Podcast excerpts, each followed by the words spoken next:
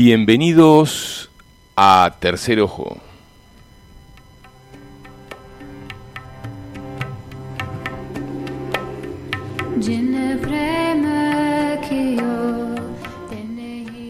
Tercer Ojo es un programa de difusión de disciplinas, ciencias, artes y técnicas relacionados con lo holístico. Buscamos con ello el desarrollo físico, el desarrollo emocional, el desarrollo mental, pero por sobre todas las cosas buscamos en nosotros mismos lo que hacemos el programa. El Facu Acoglanis en la dirección, un genio que no tiene la no tiene el pantalón de boca y nada más.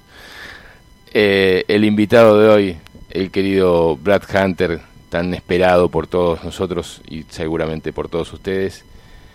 Y todos ustedes donde los encuentre hoy sábado 12 de marzo del 2022, ya sea en sus casas, sus vehículos, sus trabajos, donde estés hoy, entre todos, buscaremos el desarrollo espiritual.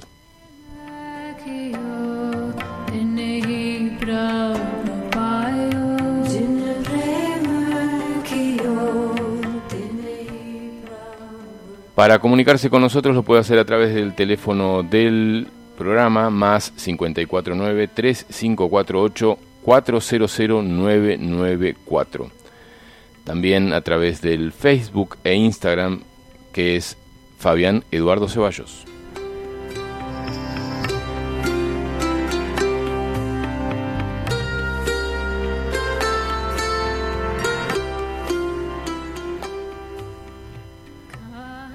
Te podés comunicar a través de la radio, la queridísima Radio Limón en la 90.3. Lo podés hacer a través del 3548 58 52 20. Facebook e Instagram de la radio es Radio Limón.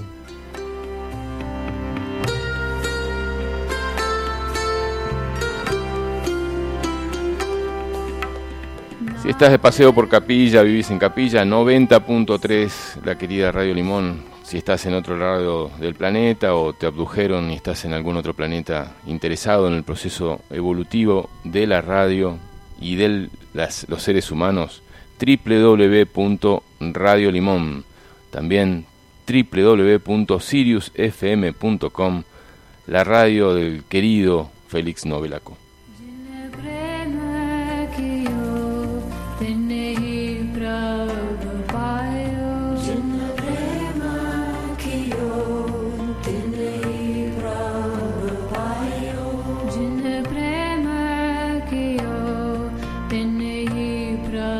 Y los mensajes ya van llegando, en este caso desde Garín, Gabriela dice, hola Fabián, buen día, no hay radio hoy, está muda, ya conecto, gracias, ya conectó, gracias. Bueno, bien, bien ahí.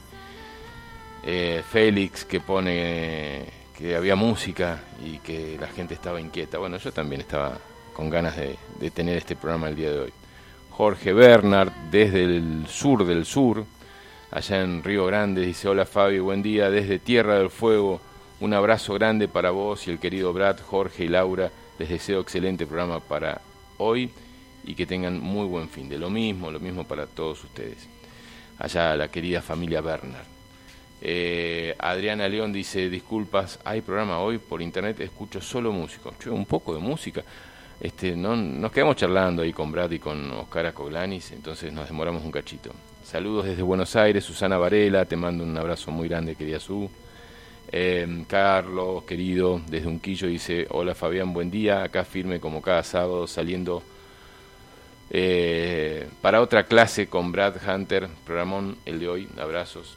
Eh, abrazo enorme la su Varela y a Yelén desde Cosquín dice, buenos días, aquí estoy súper preparada para un nuevo interesantísimo programa. Sil Barton, Silvia Ramos dice, hola Fabi, ya todos conectados para escucharlos. Bueno, ¿quiénes son todos? ¿Hay mucha gente ahí? Eh, están todos los Barton por ahí. Bueno, eh, creo que hasta ahí están los mensajes hasta este instante. Eh, así que simplemente le voy a dar aire a mi querido amigo y hermano. ¿No querés auriculares? El señor Brad Hunter. Hola Fabián, ¿cómo te va? Buen mediodía, buen mediodía para todos los que están del otro lado. Y bueno, si si hay que hablar, hay que hablar de todo lo que está pasando, ¿no? creo que es un momento en el cual la humanidad se está enfrentando a un gran desafío, ¿no? Sí, creo que está bueno hablar de esto y desde lugares diferentes, ¿no? Porque eh, los medios de comunicación, como pasó con todo lo que nos estuvo pasando hasta ahora, eh, se dirigen desde un lugar muy muy aleatorio, muy muy muy cómodo, eh, no, no se investiga o si se investiga se tapa y la idea de hoy es hablar de otra vez en guerra, un análisis de la situación mundial, verdades paralelas a las que se nos muestran. Eh, ¿Qué fue el portal 2022? Estas cosas que, que a veces, bueno, yo con gusto estuve en la reunión que se hizo en, el camping municipal, la pasamos muy bien, pero no fui a festejar un portal, fui a juntarme con gente a hacer un trabajo interno, ¿no? Y me gustó mucho lo que viví. Eh, también vamos a hablar del detrás de la guerra en Ucrania, hacia dónde va el mundo y, eh, bueno, esto de que se terminó la pandemia digo yo, no sé, a Putin lo, lo, quieren nombrar premio Nobel de Medicina porque solucionó el tema de la pandemia de un día para otro, ¿no? Eh, y si esto es la continuación de lo que se nos mostraba. Hay un plan comunicacional dirigido y bueno, hay que también saber analizarlo. Señor, cuénteme usted bueno, qué, qué, estuvo viendo. Acordate de la era Bush cuando te hablaban de justamente de los cuando Bush ataca a Irak y habla de, los, de las armas de destrucción masiva. Y hoy los medios son justamente, no es un medio de información, sino que es un medio de manipulación. Y se convirtió justamente los medios de comunicación, como están todos dentro ya, eh, amalgamados dentro de esto que se está dando, ya hace mucho se viene hablando, pero esto del nuevo orden mundial, ya están al servicio de ese, de ese plan mayor llamado nuevo orden mundial. Acá todo esto, obviamente que hay mucho de conspiración, hay mucho material en YouTube, y vuelvo a lo que siempre digo y repito una y otra vez, si querés escuchar, eh, esconder un elefante lo vas a hacer entre muchos elefantes, el mejor lugar. Si querés esconder una verdad, hacelo entre muchas pseudo verdades. ¿Qué tenemos hoy eh, como desafío del planeta? Bueno, pegar un gran salto evolutivo, que mucha gente lo está buscando, lo está deseando, y por otro lado, gente que quiere seguir controlando el rebaño a través de cada vez sistemas más efectivos de control y manipulación de las energías humanas. Esto, de esto se trata este conflicto final entre el bien y el mal que, bueno, se hablaban todas las religiones, tradiciones esotéricas, místicas, etcétera. Es un conflicto final. De esto. Es un conflicto final porque a veces pienso que ellos manipulan tanto las cosas y van tantos pasos adelante que te van haciendo creer cosas y muchas veces eh, siento que eh, esto que se dice en todos lados, no, no, eh, esta gente está a punto de caer y están dando su último manotazo, y digo, ¿no serán ellos mismos que están haciéndonos creer a los que vemos las cosas diferentes que se nos está cayendo la, se les está cayendo la historia? Y siento que, que muchas veces son ellos mismos los que nos hacen creer lo del 2022, lo de lo de que se están desarmando el, el, sistema que ellos están armando y yo a veces le, lo miro con un solo ojo a todo eso. Bueno, es en parte cierto porque básicamente dentro de lo que se denomina las tácticas de, de desarrollo de este nuevo orden mundial, uno de los objetivos era el control del despertar espiritual. Para eso se crea esa famosa New Age eh, como parte, como una de las patas del nuevo orden mundial, que es el control de este crecimiento y despertar de la humanidad. Entonces, no es que no suceda ese despertar, ese despertar está sucediendo porque hay pruebas concretas de que está sucediendo y no tiene nada que ver con lo que hable Hoyo, lo que hable Matías Di Stefano, lo que hable Brad Hunter. Tiene que ver con cuestiones energéticas eh, a nivel cosmobiológicas. O sea, cómo el cosmos empieza a incidir evolutivamente, no solamente en nuestra biología, sino en nuestro despertar de conciencia. yo ya esto lo hablé varias veces, la, la experiencia de Edgar Mitchell que decía, el astronauta del Apolo 14, que fuera de la compresión del campo magnético, que es un campo que te retiene, la, gravitación es una fuerza que te tira hacia adentro, es una fuerza constrictora, es una fuerza implosiva, es una, una fuerza necesaria para la, la compresión de carga, para la existencia de la materia. Pero cuando vos salís de un campo magnético fuerte como el que tiene la Tierra, básicamente eh, entras en, el dominio de otras fuerzas que son expansivas. Por eso el universo se expande. Y básicamente lo que él, llamó epifanía era justamente sentir que él se expandía y formaba parte de esa totalidad. Entonces, eh, hay dos fuerzas que dominan el universo que es, justamente la energía oscura, que es expansiva, antigravitatoria, y la materia oscura, que es gravitatoria. Y, y en la estabilidad, en ese 4% de lo que constituye el universo, está el equilibrio que es justamente la materia ordinaria, lo que nosotros llamamos materia física, que no todo es tan tangible como nosotros creemos, o sea que la materia tangible estaríamos hablando un 2%, porque después las las nubes, las nubes galácticas, todo lo que es una energía sutil, lo que se ve en esas fotos, por ejemplo, de las constelaciones donde hay gases, todo eso también es considerado materia ordinaria, porque eso puede ser estudiado por la física clásica. Pero después ya la materia oscura y la energía oscura, que son justamente dos objetivos de búsqueda del, del colisionador de hadrones, ya pasa a ser algo que está dentro del reino de lo cuántico. Entonces, básicamente, el universo es en un 96% cuántico. Entonces, eh, nuestra, nuestro primer paso para comprender la espiritualidad es entender qué es justamente ese reinado cuántico, qué es ese reinado de la, de la intangibilidad, porque el 90% de nuestra existencia también es cuántica.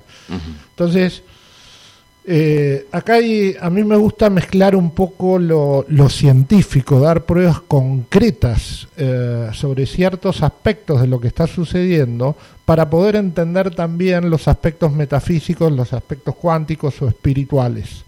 ¿Por qué? Porque si no la espiritualidad es donde cae en un nuevo credo. Vos decís, bueno, perdieron fuerza las, las religiones, bueno, vamos a darle fuerza a un nuevo credo que es el credo de las corrientes espirituales. Y es ahí donde la gente vuelve a caer en un dogma, repite cosas. Como decir, el 22 del 2 del 2022 se abre un portal.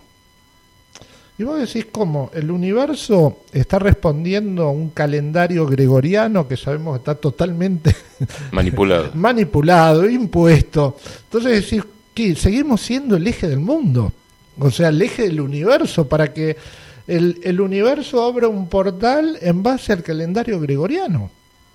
Entonces ahí es donde vos decís, bueno, ok, pero esto está sucediendo. Alguien implantó este, esta teoría de la apertura del portal, de la numerología, etcétera, etcétera. Entonces toda la gente se suma dogmáticamente a hacer cosas. Tu buena intención, la pasaste bien, y sí, está, está muy bien eso, pero por otro lado, ¿dónde fue esa energía? Porque acá en Capilla vos conformaste un grupo, hubo otro grupo en tal lugar, otro grupo en Mendoza, otro grupo acá, otro grupo en Uruguay, otro grupo en Perú, otro grupo en el resto del mundo. Ok, ¿qué hicimos? Estuvimos donando energía. ¿Para qué? ¿Qué se hizo? Una guerra con esa energía. Pensalo bien, mirá las fechas. Entonces, el tema de numerología y fechas y demás, vos sabés que ellos lo tienen más que bien estudiado.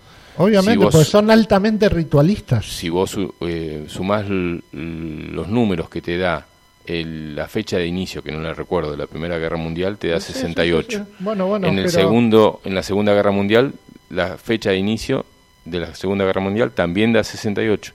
Y si sumás la fecha de ahora, también da 68 porque son códigos de la Matrix.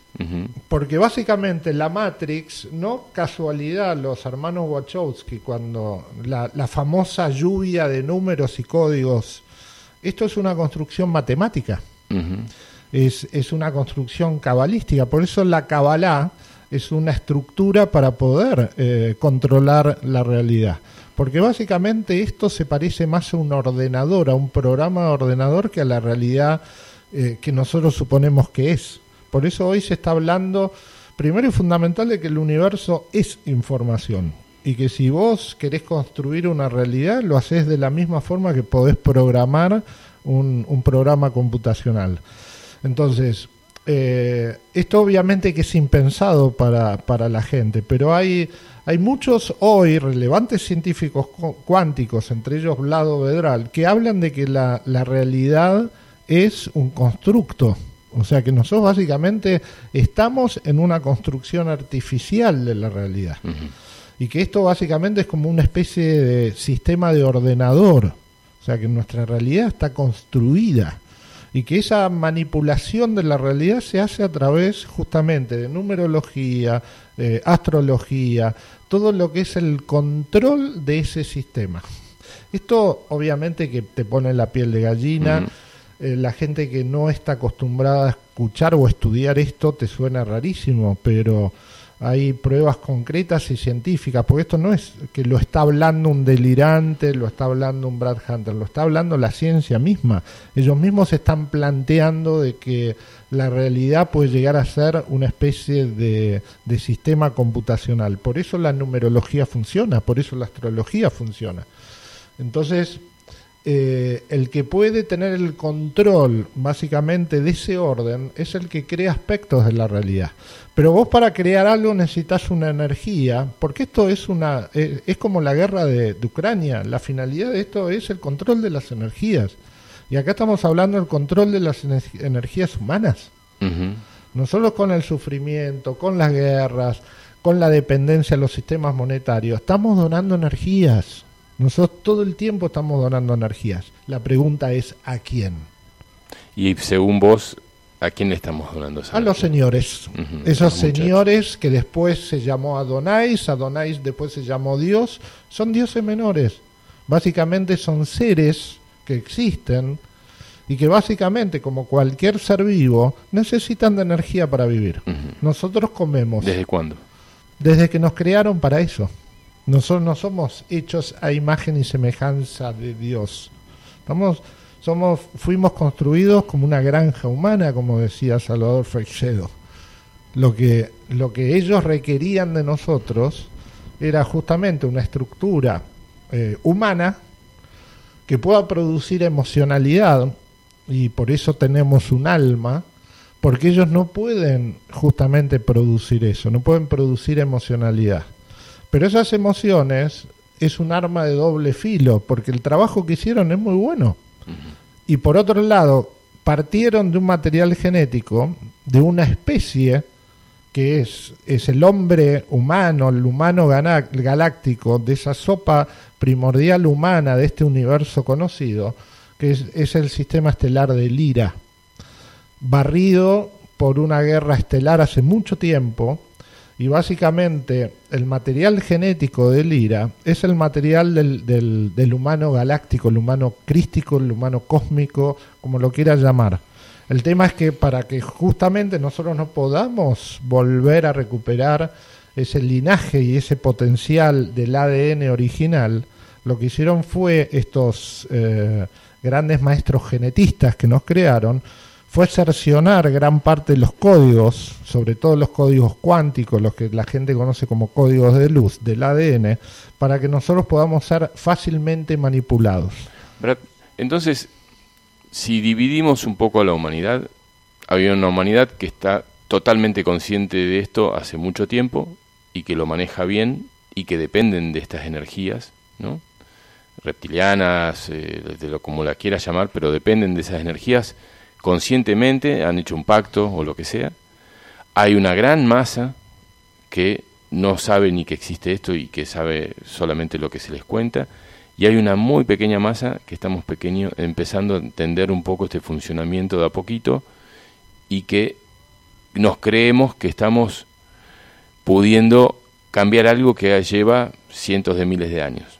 Millones de años. Millones de años. Entonces, eh, en qué situación estamos realmente, porque si nos creemos que podemos cambiar lo que viene hace millones de años sucediendo, eh, o somos soñadores, o somos eh, incapaces mentales, o lo que sea que nos quieran llamar, pero no estamos, estamos queriendo enfrentar un monstruo que lleva eh, una delantera muy, muy grande.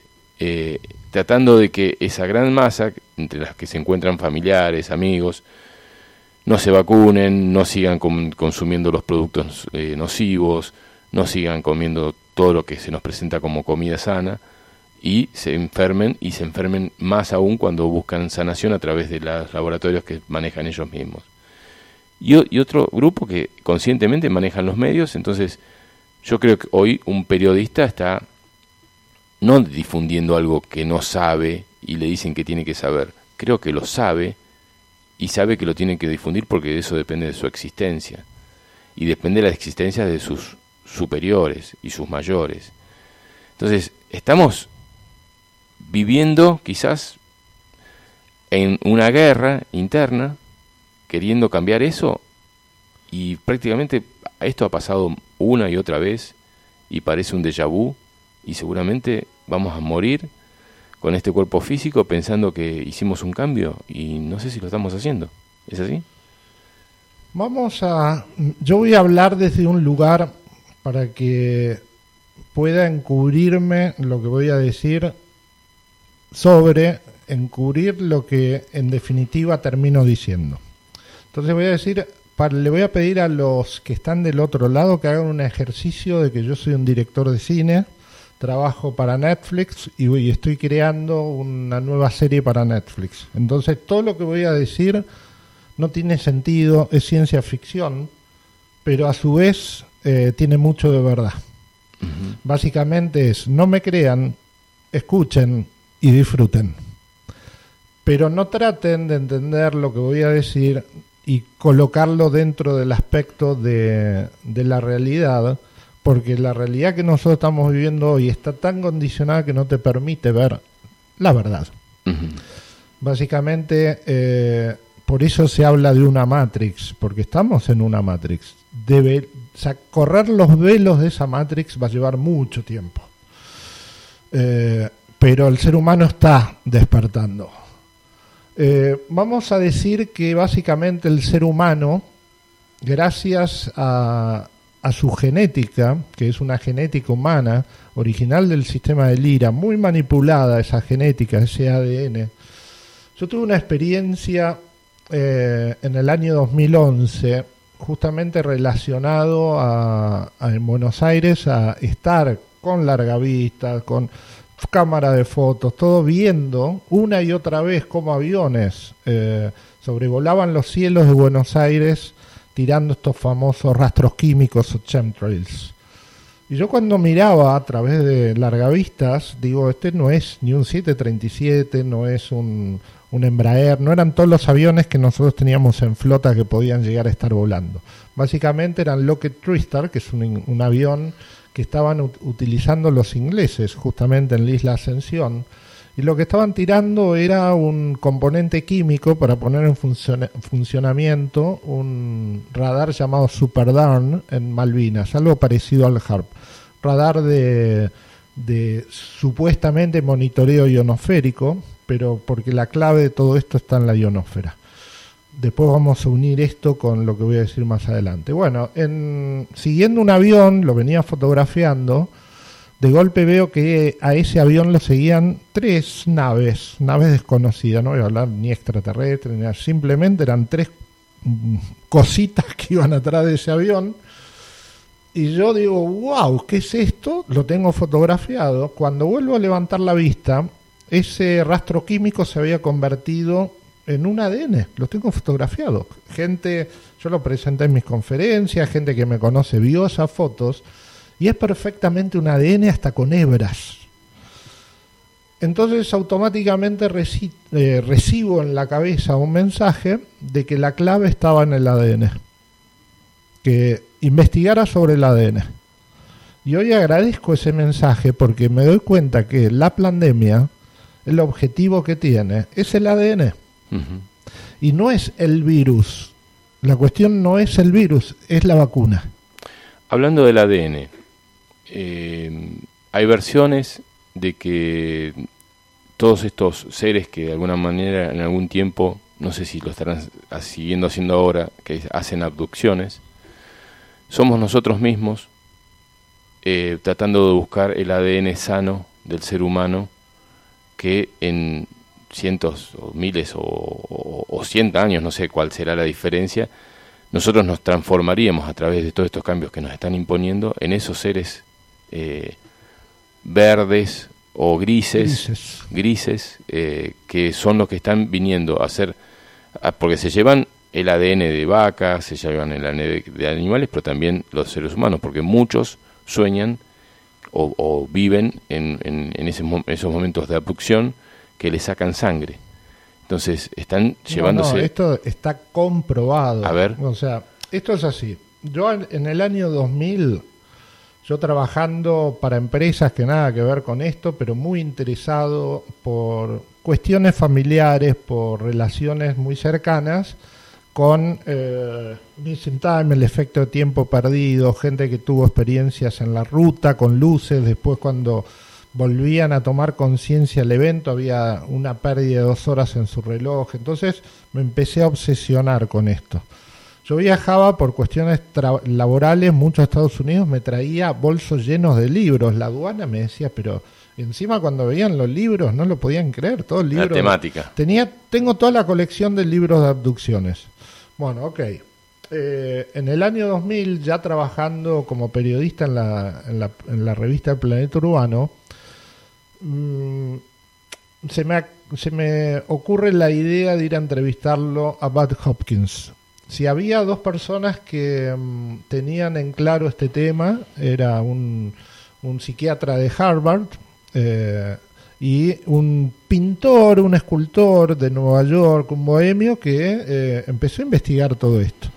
La historia de estos dos personajes eh, las podemos ver en una serie que se hizo para televisión llamada Intrusos, Intruders, que es el título del libro de Bud Hopkins que estudia el caso de una newyorkina llamada eh, Linda Carlyle, que, bueno, que es la que le pone en, en, jaque todo su sistema de creencias a Bud Hopkins. Básicamente cuando yo lo entrevisto a este señor Bud Hopkins, la última pregunta que le hago, me, me, mostró todas las, las, evidencias, los estudios, todo lo que... Era impactante las cosas.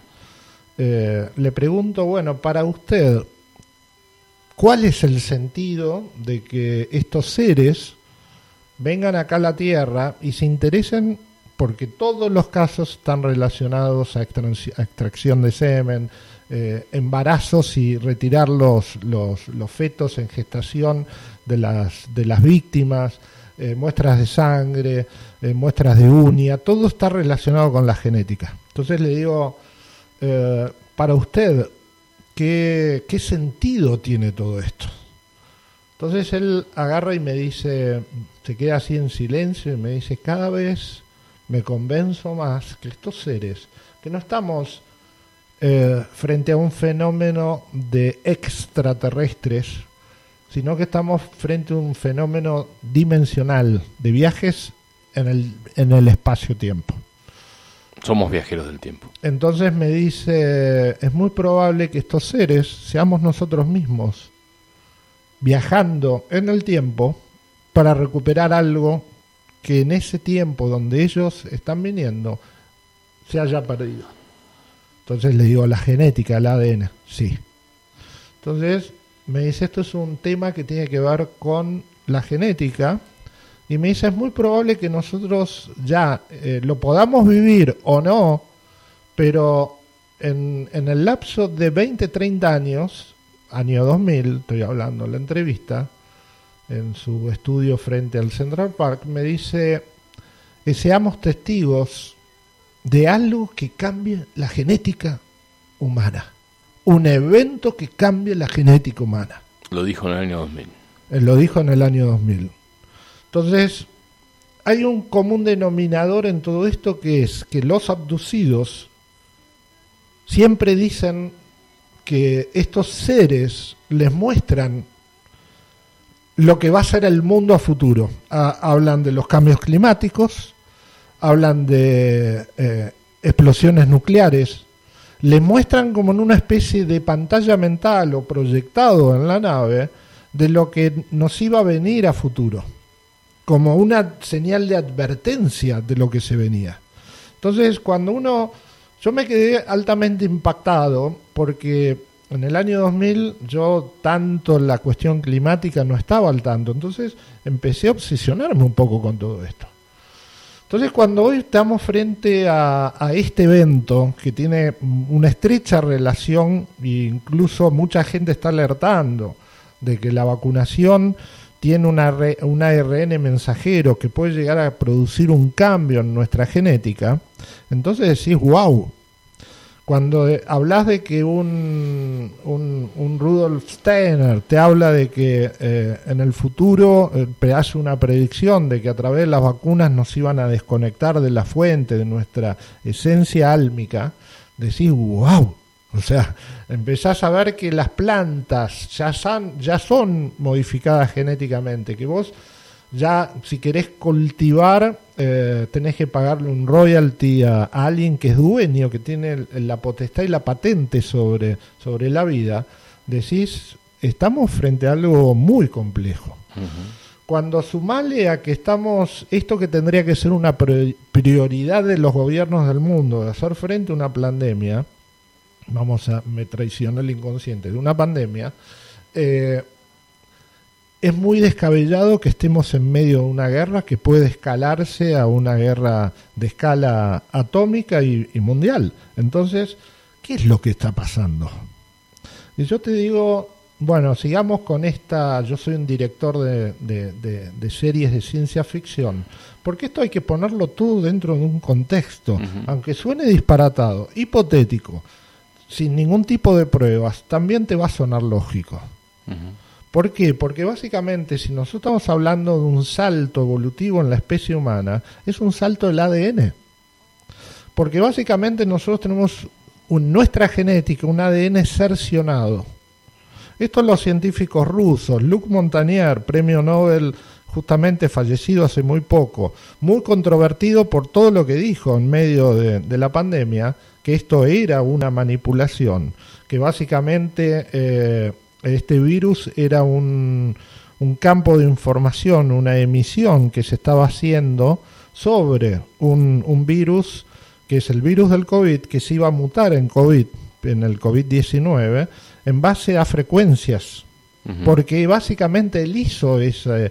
Él, él fue eh, en su momento famoso por haber teletransportado un ADN desde Francia a, Italia. Entonces, él sabía de lo que hablaba. Y por otro lado, estaba siguiendo los estudios de dos genetistas soviéticos, eh, Poponini, no me acuerdo el otro nombre del otro científico, que habían hablado del ADN fantasma. Que básicamente el ADN tiene un patrón vibratorio. Y estos rusos habían hecho estudios que eh, el ADN recibe información de un plano cuántico, de campos morfogenéticos, teoría de Rupert Sheldrake que existen campos de información por sobre la genética y que básicamente a un material genético en gestación como puede ser un huevo de salamandra, vos lo irradiabas con una frecuencia diferente, cercana, pero diferente a la que emitía eh, el ADN de esa, vos le, lo, le cambiabas el patrón vibratorio a, a ese material genético en gestación y de ese huevo salamandra por ahí salía una, una lagartija. O podías revertir básicamente la evolución de una misma especie en una, en una forma más primitiva de sí mismo. Todo esto se estudió. Entonces, eh, todo esto comprueba de que el ADN es, es, una especie de antena. Si vos desconectas la antena, vas a hacer que reciba, si vos decís una radio, una radio tiene eh, espectros de receptividad en AM, en, frecuencia corta, en frecuencia modulada, y básicamente puede captar un montón de frecuencias dentro de ese aspecto. Y después hay un dial. Pero si vos a esa radio le cercionás gran parte de su poder de captación de las ondas de radio, vas a hacer de que ese ADN ese, esa radio, perdón, reciba nada más que los canales que a vos te interesa. Es como interferir la radio. Eso básicamente hicieron con nosotros los genetistas que nos dieron vida.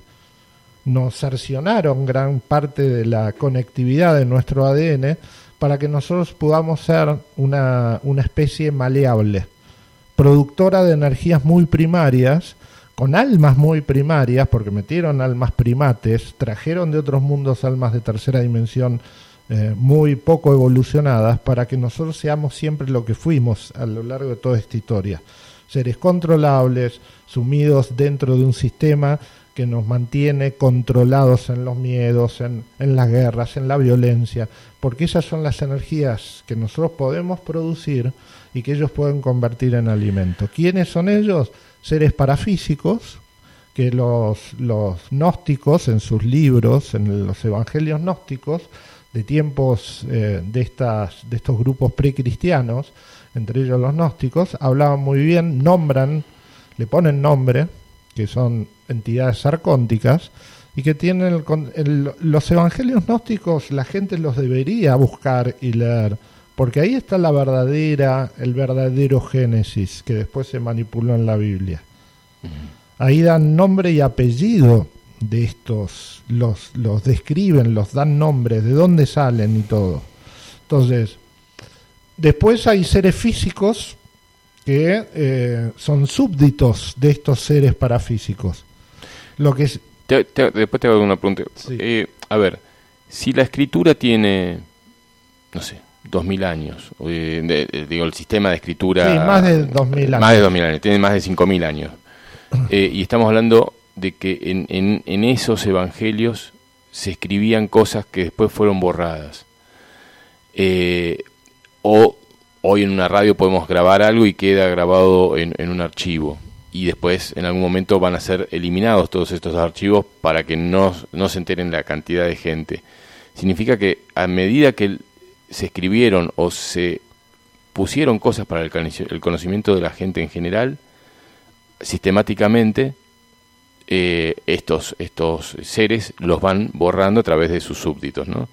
los van eliminando. Bueno, pero, perdón, eh, perdón te interrumpo un minuto y te pongo un ejemplo. ¿Qué se hizo históricamente cuando Rodrigo de Landa entra a México? ¿Qué hace? Quema, prende fuego todos los, eh, todos los archivos de los mayas. Todos los registros históricos de los mayas fueron quemados.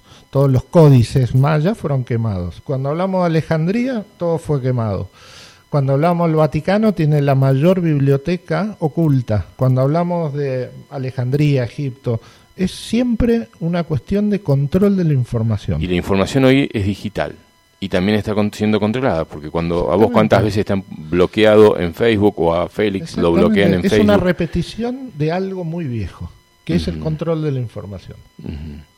Entonces, básicamente, eh, estamos sumidos en una historia que es la que ellos quieren que nosotros creamos.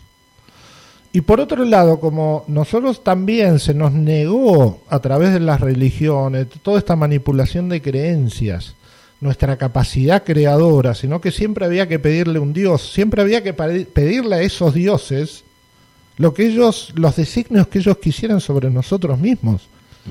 La cuántica es la mejor herramienta pues nos dicen, no muchachos, vos sos parte de ese todo, vos tenés ese poder creador en vos, andá y crea, cambia tu realidad, porque ese es tu poder.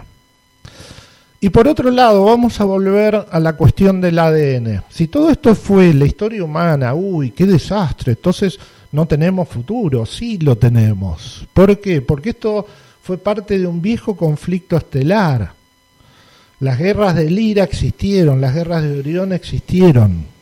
La raza humana se, se, tuvo que expandir por toda la galaxia para poder salvarse a sí misma. Entonces, el, sistema de Lira pudo ser vencido por unos seres porque básicamente no conocían el mal. Por eso los registros del mal, todas las gárgolas que vemos en Notre Dame, en las iglesias, todos los arquetipos del diablo son draconianos. Pero el draconiano no es la, el tope de la esfera del mal. tope de la esfera del mal son entidades parafísicas que, que no tienen una corporeidad. Entonces, la, la cuestión acá es que esos seres que desencarnaron por millones en Lira, esos, esas, esos espíritus, están haciendo, porque esto fue una movida, después de todo este evento, la, la galaxia se confederó. Dijeron, tenemos que unirnos y frenar esto, que no lo esperábamos, porque estos seres vinieron de una realidad paralela, de un universo paralelo. La realidad del, del universo es que es un multiverso. Entonces, así como las, las joyas de Indra en, los, en los textos védicos hablaban de, de que eh, los universos son como burbujas. Y básicamente cuando nosotros hablamos de un Big Bang es una mitosis celular, es un universo burbuja, como una célula, como es arriba, es abajo. Esa explosión inicial es un universo mutándose dando paso a un nuevo universo, así como la célula se reproduce y da paso a una célula. El universo se reproduce de la misma manera, se expande, se expande hasta que explota. Cuando explota no deja de existir, crea un nuevo universo. Bien. Que empieza donde terminó el otro. Entonces, eh, esos seres espirituales del IRA, por mandato de esta confederación porque humana para defenderse, de esta, de esta intrusión en nuestro universo, estos seres que desencarnaron empiezan a encarnar bajo el designio de estos, de estos mandatos de esta confederación en la especie humana. ¿Para qué? Porque los, el, el nivel de evolución que habían alcanzado estos seres permitía que ese ADN desconectado, eh, con el paso del tiempo y gracias a las energías cósmicas, vuelva a reconectarse. Por eso se habla de 144.000, se habla de un porcentaje, porque son los espíritus que vinieron a este mundo, a encarnar en este mundo, para que nuestra genética, que tiene una base original en Lira, modificada genéticamente gracias a grandes genetistas que crearon a un mundo para que se puedan alimentar, porque esto fue parte de una conquista, este mundo, empezaron a desarrollar eh, su reinado a través de la manipulación nuestra. Hoy el ser humano empieza a través de estos, estos seres, entre ellos un tal Cristo, a reconectar este ADN gracias a procesos galácticos que se están dando, producto de energías que están viniendo del centro de la galaxia, ¿para qué? Para que nosotros ese ADN se empiece a reconectar y nos liberemos de esta Matrix. Y con esto termino.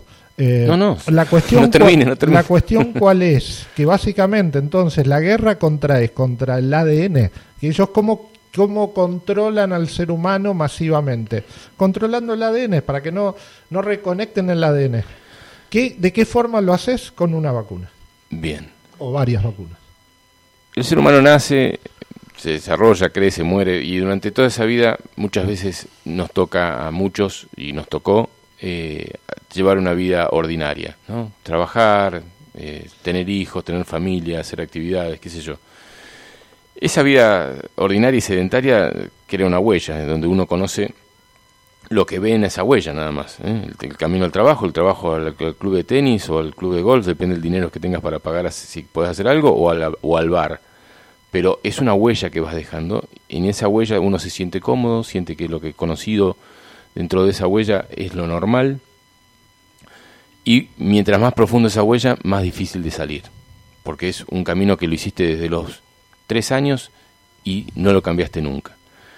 ¿Qué sucede para que uno deje de estar en esa huella emitiendo todo el tiempo emociones de las cuales se nutren estos seres? Porque hacen que te pelees con tu mujer, que te pelees con tu amigo, que te pelees con el verdulero, eh, o que ames o que tengas sexo, de todas esas emociones eh, se alimentan estas, estos seres para que nosotros, imagínate una cancha de fútbol, siempre lo decimos, ¿no? Todos unos contra otros, mitad, 30.000 personas contra 30.000 personas en una cancha de fútbol, ahí tienen conexión wifi directa, banda ancha, y estos seres se alimentan de toda esa energía. ¿Qué sucede para que uno, porque vos me decís 144.000, un ser humano que ya vivió todo eso, ¿puede ser parte de esos 144.000 o tiene que ser un alma nueva que no ha vivido eso, que no ha desarrollado las emociones eh, en, en contra de sí mismo para que se enferme, para que eh, le pasen cosas, le desarrollen un, tumor o un cáncer o lo que sea. ¿Cómo, ¿Cómo hacen ellos para, o cómo va a venir esa unión de los 144 mil? Eh, no, mira, no, no le pongo, yo lo puse como un ejemplo, ¿no? Pero digo, la cuestión, ¿sabes cuál es, Fabi? Es, la evolución no es obligatoria. La obligación está disponible, pero no es obligatoria, es una decisión personal. Por ende, ¿qué pasa? Vos no podés obligar a nadie a que crea esto, no podés obligar a nadie a que salga de su esfera de, mandato condicionante, como usar una religión, porque hay muchos católicos y son buenas personas. Pero básicamente ser bueno te convierte a veces en buenudo, porque tener conocimiento y conciencia no significa que vos seas malo o bueno.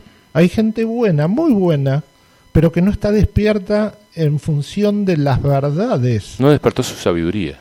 Y por otro lado, tampoco el que tiene toda esta información es sabio.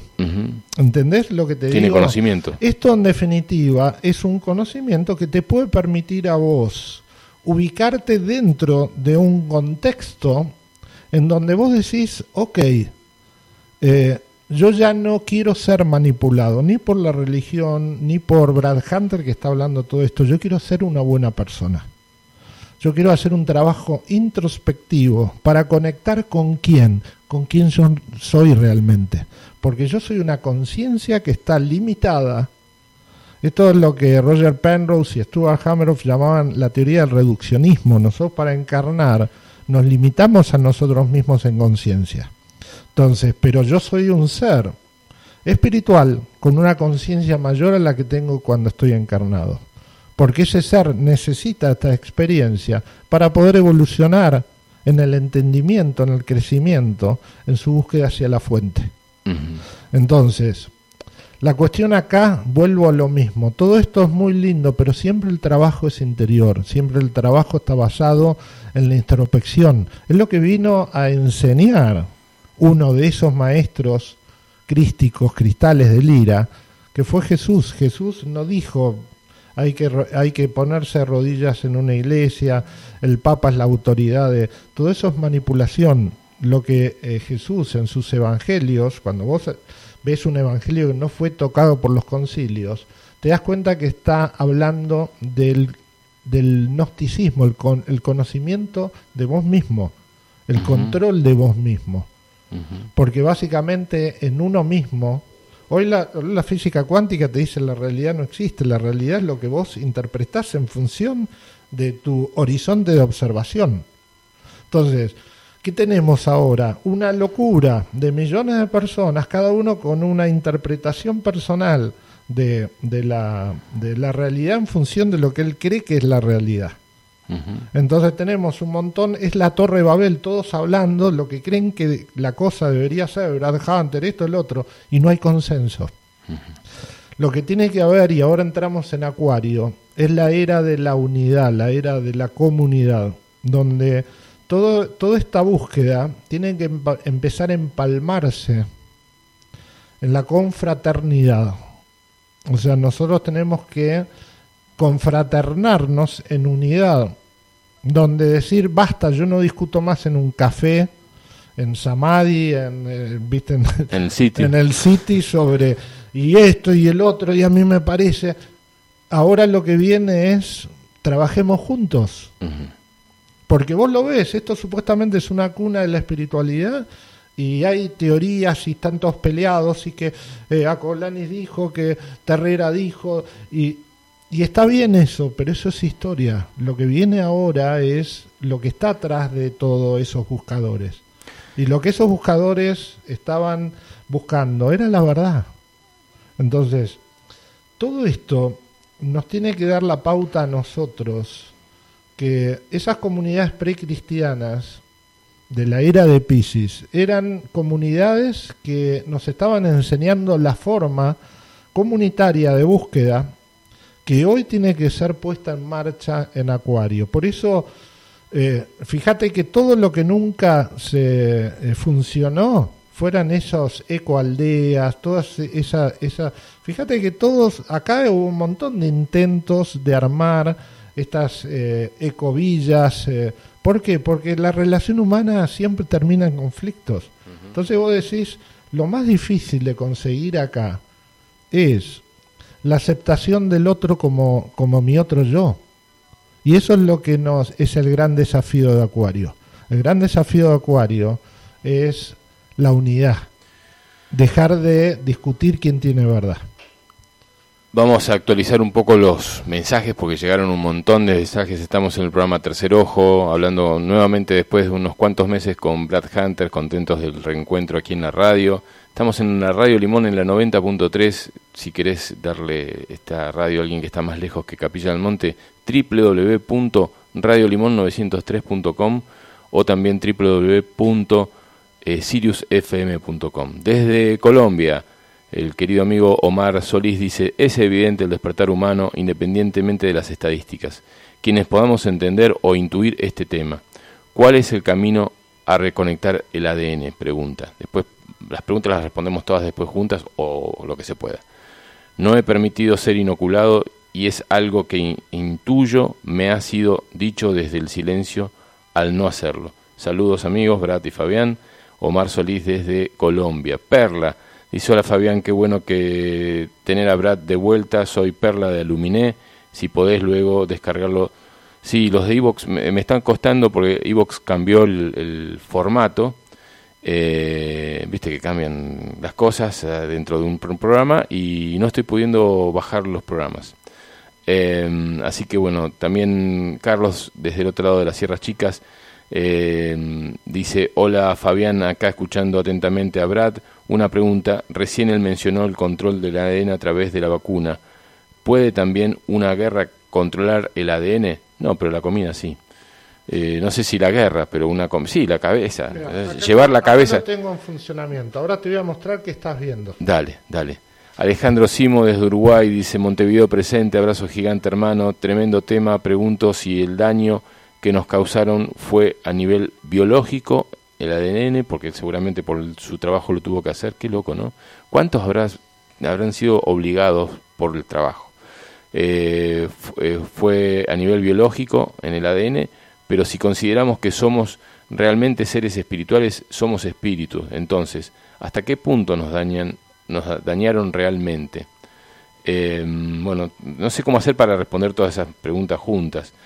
Sil Barton dice, como decía Alenatón, la escuela del uno. La verdad está en el vacío. Todo el mundo tiene que saber lo que cuenta Brad, así no compran más mentiras y miedos. En el vacío, en el chorizo, en el lomo, está en el asado. Está en el Ahí está la verdad.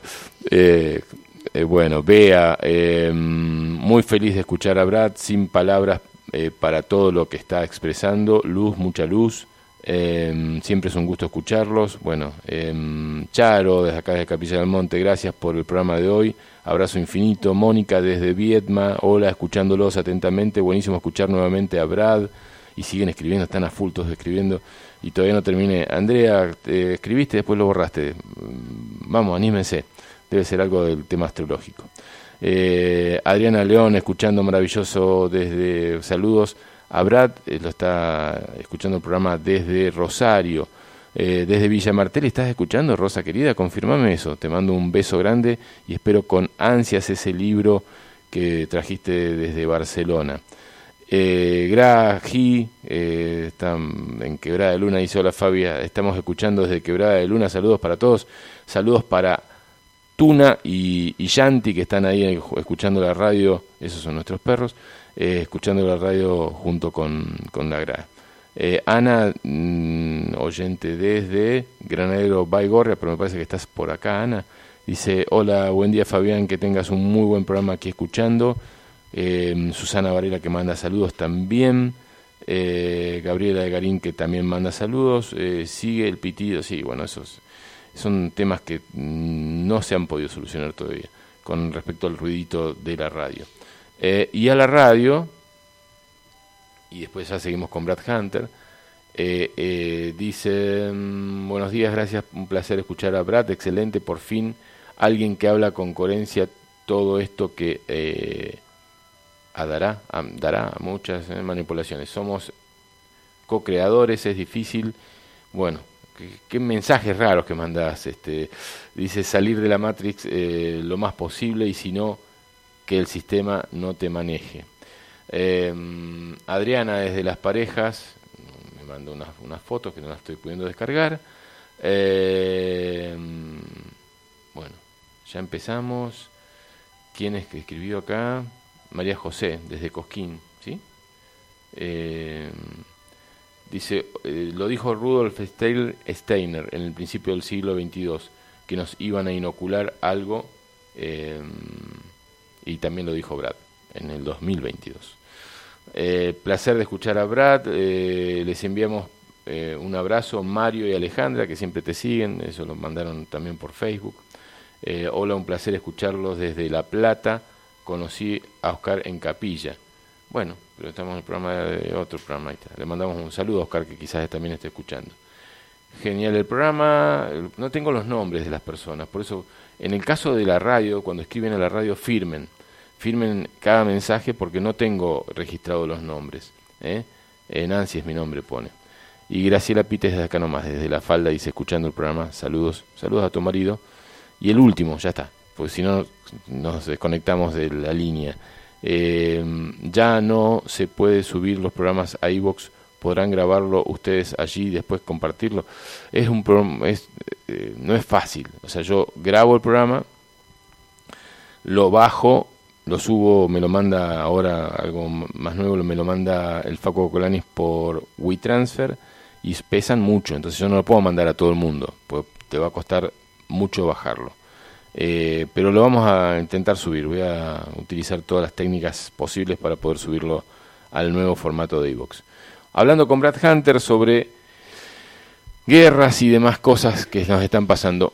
Una foto que vi que me mandaron es la foto de la bandera de Rusia. En, en, eh, en uno de los dibujos de la bandera de Rusia hay un caballero blanco con sombrero blanco pisando una serpiente o un animal reptiloide. Esa es la bandera de Rusia. Se habla de los sombreros blancos, se habla de los reptiloides. ¿Será que este Putin eh, es parte de un cambio definitivo en, esto y que esté generando un cambio tan grande eh, que nosotros no nos imaginamos y bueno, obviamente ellos van a estar siempre en contra de esto, pero se puede hablar de que se esté cumpliendo algo porque esa bandera tiene por lo menos 500, 600 años. No sé si es la nueva, si es la vieja, desde que se transformó quizás eh, la Unión de Repúblicas Socialistas Soviéticas tenía una bandera y Rusia tiene otra, pero ¿Puede haber algo de, presagios en una bandera? Mirá, eh, acá hay un tema complejo. Primero es fundamental que ninguna guerra eh, tiene, a pesar de que los lo que nosotros llamamos, cuando vos decís del arcángel Gabriel y viste, bueno, Miguel, fíjate lo que dice el Apocalipsis de, de, Miguel y sus ángeles que lucharon contra el demonio y ya no tendrán lugares, lugar en el cielo. Hay menciones de guerras entre la especie o la genética humana y una, y una genética draconiana en, en, todas las culturas.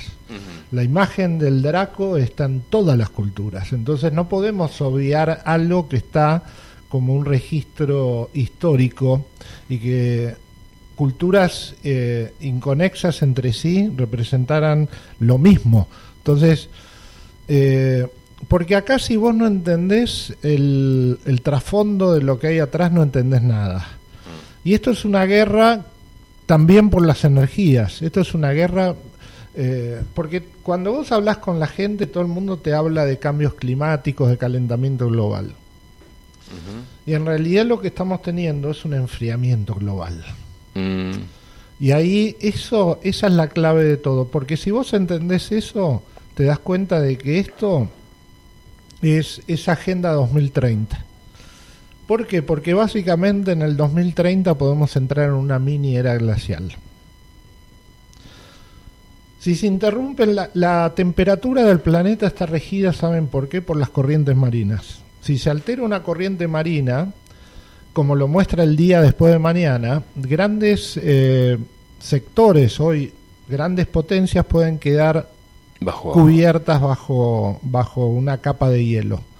Fíjense las tormentas cada vez más severas que está teniendo Estados Unidos, esos superciclones que, que se habla, que entran de golpe en fríos extremos, nevadas extremas que paralizan un país, pasó en Europa, entonces, cuando vos hablas de frío, ¿qué vas a necesitar hoy para calentar un hogar?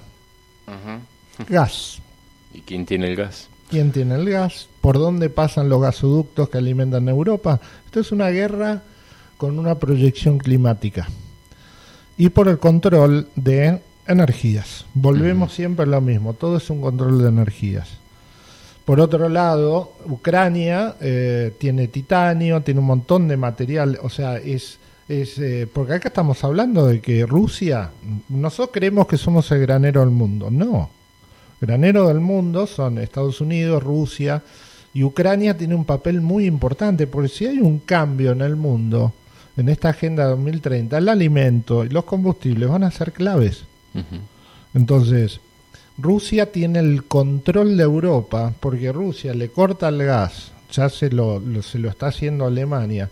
Todavía no hay un, un, un elemento que pueda suplir lo que se requiere, por ejemplo, frente a hacer un frío extremo. En Ucrania están las principales centrales nucleares. Entonces esto es un control de energía. Vos fíjate que te, lo mostraron. Eh, Rusia fue al control de Chernobyl, que es una zona devastada por, por un accidente nuclear. Hablemos de ¿Por qué le interesa a Rusia tomar control de las centrales nucleares, etcétera? Hablemos de la historia de Ucrania. Ucrania es un es, fue una como una provincia de Rusia de la Unión de Repúblicas Socialistas hasta, hasta que se desapareció la URSS y se independizaron Lituania, Ucrania y otros países. Cuando se independizan, sobre todo Ucrania, fue tomado sobre todo por la OTAN. O sea, la OTAN desembarcó allí eh, y muchas de las cosas es tener, eh, eh, tener armas apuntando al mayor problema que puede llegar a tener Estados Unidos o la OTAN, que es Rusia. Rusia se despierta, hace esto y ningún país, o por ahora, ningún país se animó a mover un dedo por lo complicado que sería este este este este enfrentamiento. Bueno, pero para, tampoco es que porque acá hay otro control. ¿Vos de dónde recibís la información? De los medios. Y los medios están al servicio de este nuevo orden mundial. Esto es un paso fundamental para la implantación de ese nuevo orden mundial tanto Bush, eh, perdón, Bush, eh, Trump como Putin eh, fueron grandes contras de este nuevo orden mundial. Por eso Trump salió a decir, si yo estuviese en el gobierno, esto no pasaba, esta guerra no sucedía. Entonces, hay un, es como luchas de mafias. Vos me decís, ¿es el salvador del mundo? No, porque no se soluciona matando gente al mundo. Al mundo se lo salva diciendo la verdad masivamente. Por eso es tan peligroso la gente que habla. Porque básicamente no podés vos implantar con, con el mismo sistema de conquista, eh, implantar un nuevo orden más amigable para la humanidad. Eh, acá está claro de que esto lo, en, la, en la década de, en los años 2000, las ondas Voyager, que es lo las, los satélites más antiguos, en, ya abandonando el sistema solar, de la creación humana actual, de la humanidad actual, los dos objetos más antiguos que están explorando el universo son, los, son las ondas Voyager 1 y la 2. Cuando dijeron, y falta mucho para que la sonda Voyager 1 esté alcanzando lo que se llama la heliosfera, que es el final de la capa que protege el sistema solar, dijeron todavía faltan muchos años para que el Voyager alcance los límites de, esa heliosfera que nos protege de radiaciones nocivas gracias al campo que está produciendo el Sol. Se dieron cuenta que la sonda Voyager alcanzó ese límite mucho antes y dijeron, ¿por qué? Y básicamente la conclusión que sacan los científicos de la NASA, que había una fuerza exterior.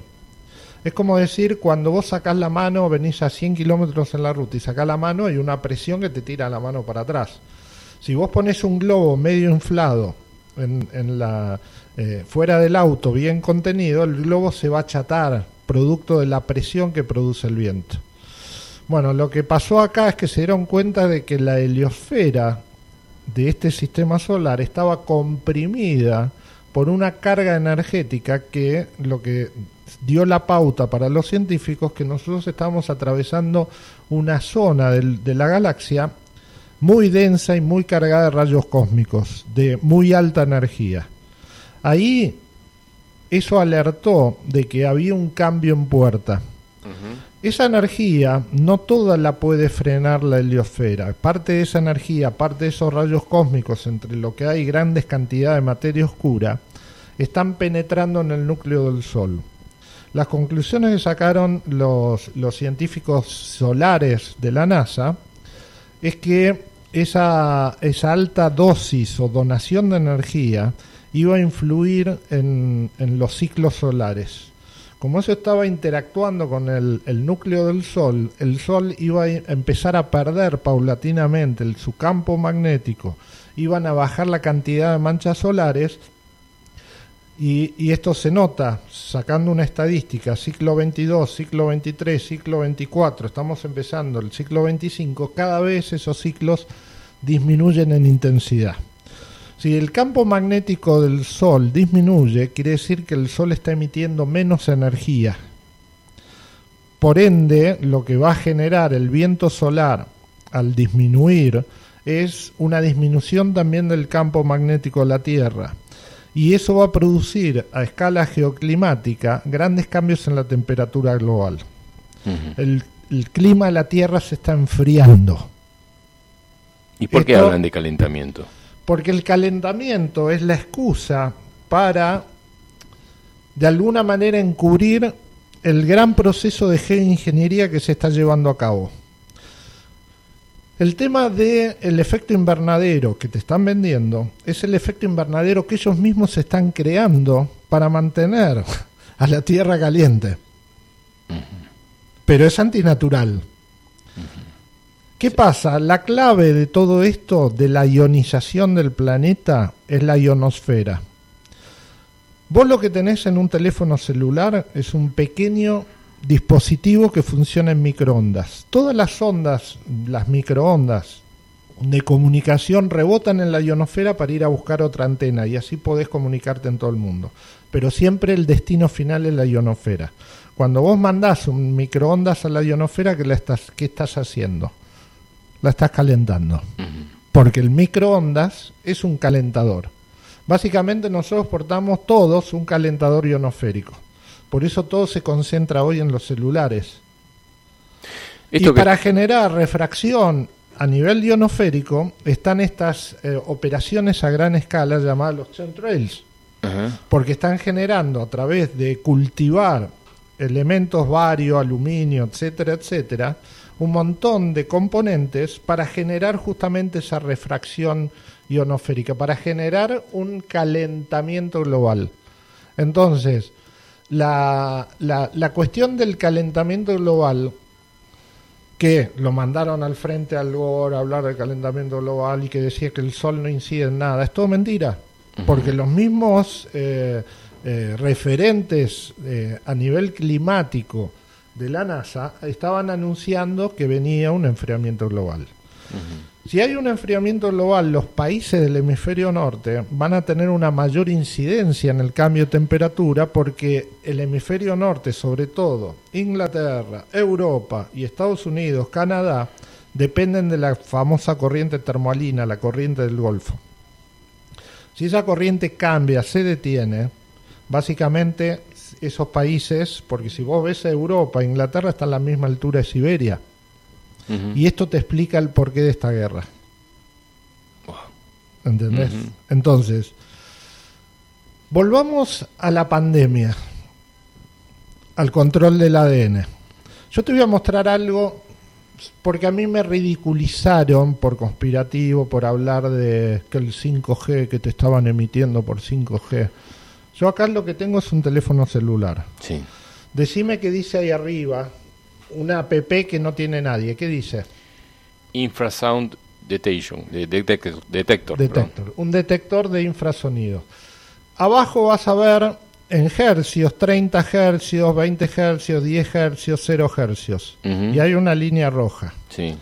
Y fíjate que está marcando ese, ese, ese... Y que estamos llegando a la línea roja, porque estamos eh, a veces en 20, a veces hay una emisión, Hay una emisión continua ahí, ¿no?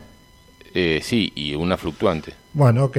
¿Por qué? Porque están barriendo de 30 hercios para abajo todas estas... ¿Sabes qué pasa? El ser humano si vos buscas la frecuencia en la que funciona el cerebro, vas a decir 30-40 hercios, rama alta. 30-40 hercios es un estado alterado de conciencia. Un tipo que asalta, un drogadicto, un, eh, todo lo que estamos viendo es que ese tipo está en una, en, una frecuencia elevada, un rama alta. Cuando vos estás, ay, ¿cómo estás? No, estoy barro, estoy en estado alfa. ¿Qué es estado alfa? Una frecuencia baja. ¿Qué quiere decir? Que todo el funcionamiento humano, por eso todas las, señales del celular, todo, trabajan en frecuencias muy altas para no intervenir en la biología humana y en las funciones biológicas humanas, por las, las, funciones biológicas humanas específicamente están en el rango de 30 hercios para abajo. Entonces, ¿qué mierda, y así lo digo enfáticamente, qué mierda están emitiendo que mi teléfono con esta P porque básicamente esto lo están emitiendo a mi teléfono. Y este teléfono yo tengo encima, me está incidiendo a mí en mis funciones biológicas. Todo el pelotudo, y lo digo así enfáticamente, que diga que no están emitiendo por las antenas de celular, que se descargue esta P y lo controle por sí mismo. Fíjate una cosa, cómo cambia el temperamento inmediatamente de un momento a otro y que de repente tenés un sobresalto por alguna actividad, con alguna situación y de repente a los segundos bajó tu energía y vos decís eso se eh, llama manipulación de la conducta humana. Descargué yo algo o algo me pasó, algo venía cargando, porque no es un, es un segundo, uno va subiendo y si logra el control no comete un error. Pero si no, podés cometer un error y enfrentarte, enojarte. cuando tenés gente, incluso acá, gente que fue parte, me invitaban a su programa de radio y me, me, me, saca cuando dicen, no, porque estos conspirativos, eh, antivacunas, ¿entendés? Porque eso también es un libreto. ¿Por qué no me invitas si yo te muestro esto? Y esto te va a vos a, darte cuenta, pues yo soy investigador, no soy un justamente un seguidor de, dogmas eh, conspirativos. Eh, cuando uno es investigador, tiene que comprobar las cosas que dice. Lo que no puedo comprobar, te digo, bueno, soy maestro de, soy un director de serie de Netflix, porque todo esto que yo dije es incomprobable, pero esto es comprobable. El tema cuál es, que está todo el mundo sumido, te mando el WhatsApp, el Instagram, esto, el otro, y no se da cuenta de que esa persona, yo el otro día, ayer justamente traté a una mujer, y le digo, a ver, eh, levantate la manga. Y le pego una cuchara y se le pegó. Le no, pero esto por la grasa, le pasé alcohol, todo, mira, pum, se le volvió a pegar. Nos están propiciando estados magnéticos. ¿Por qué? Porque nuestra sangre es netamente hierro. El hierro, frente a ciertas eh, alteraciones del equilibrio electromagnético, se densifica. Por eso y esto formé parte del proyecto Coherencia Global y yo lo, esto lo demostré, que cuando había tormentas solares, había tormentas geomagnéticas, la sangre humana se densificaba producto del magnetismo que producía una explosión de una mancha solar conocida como tormentas solares.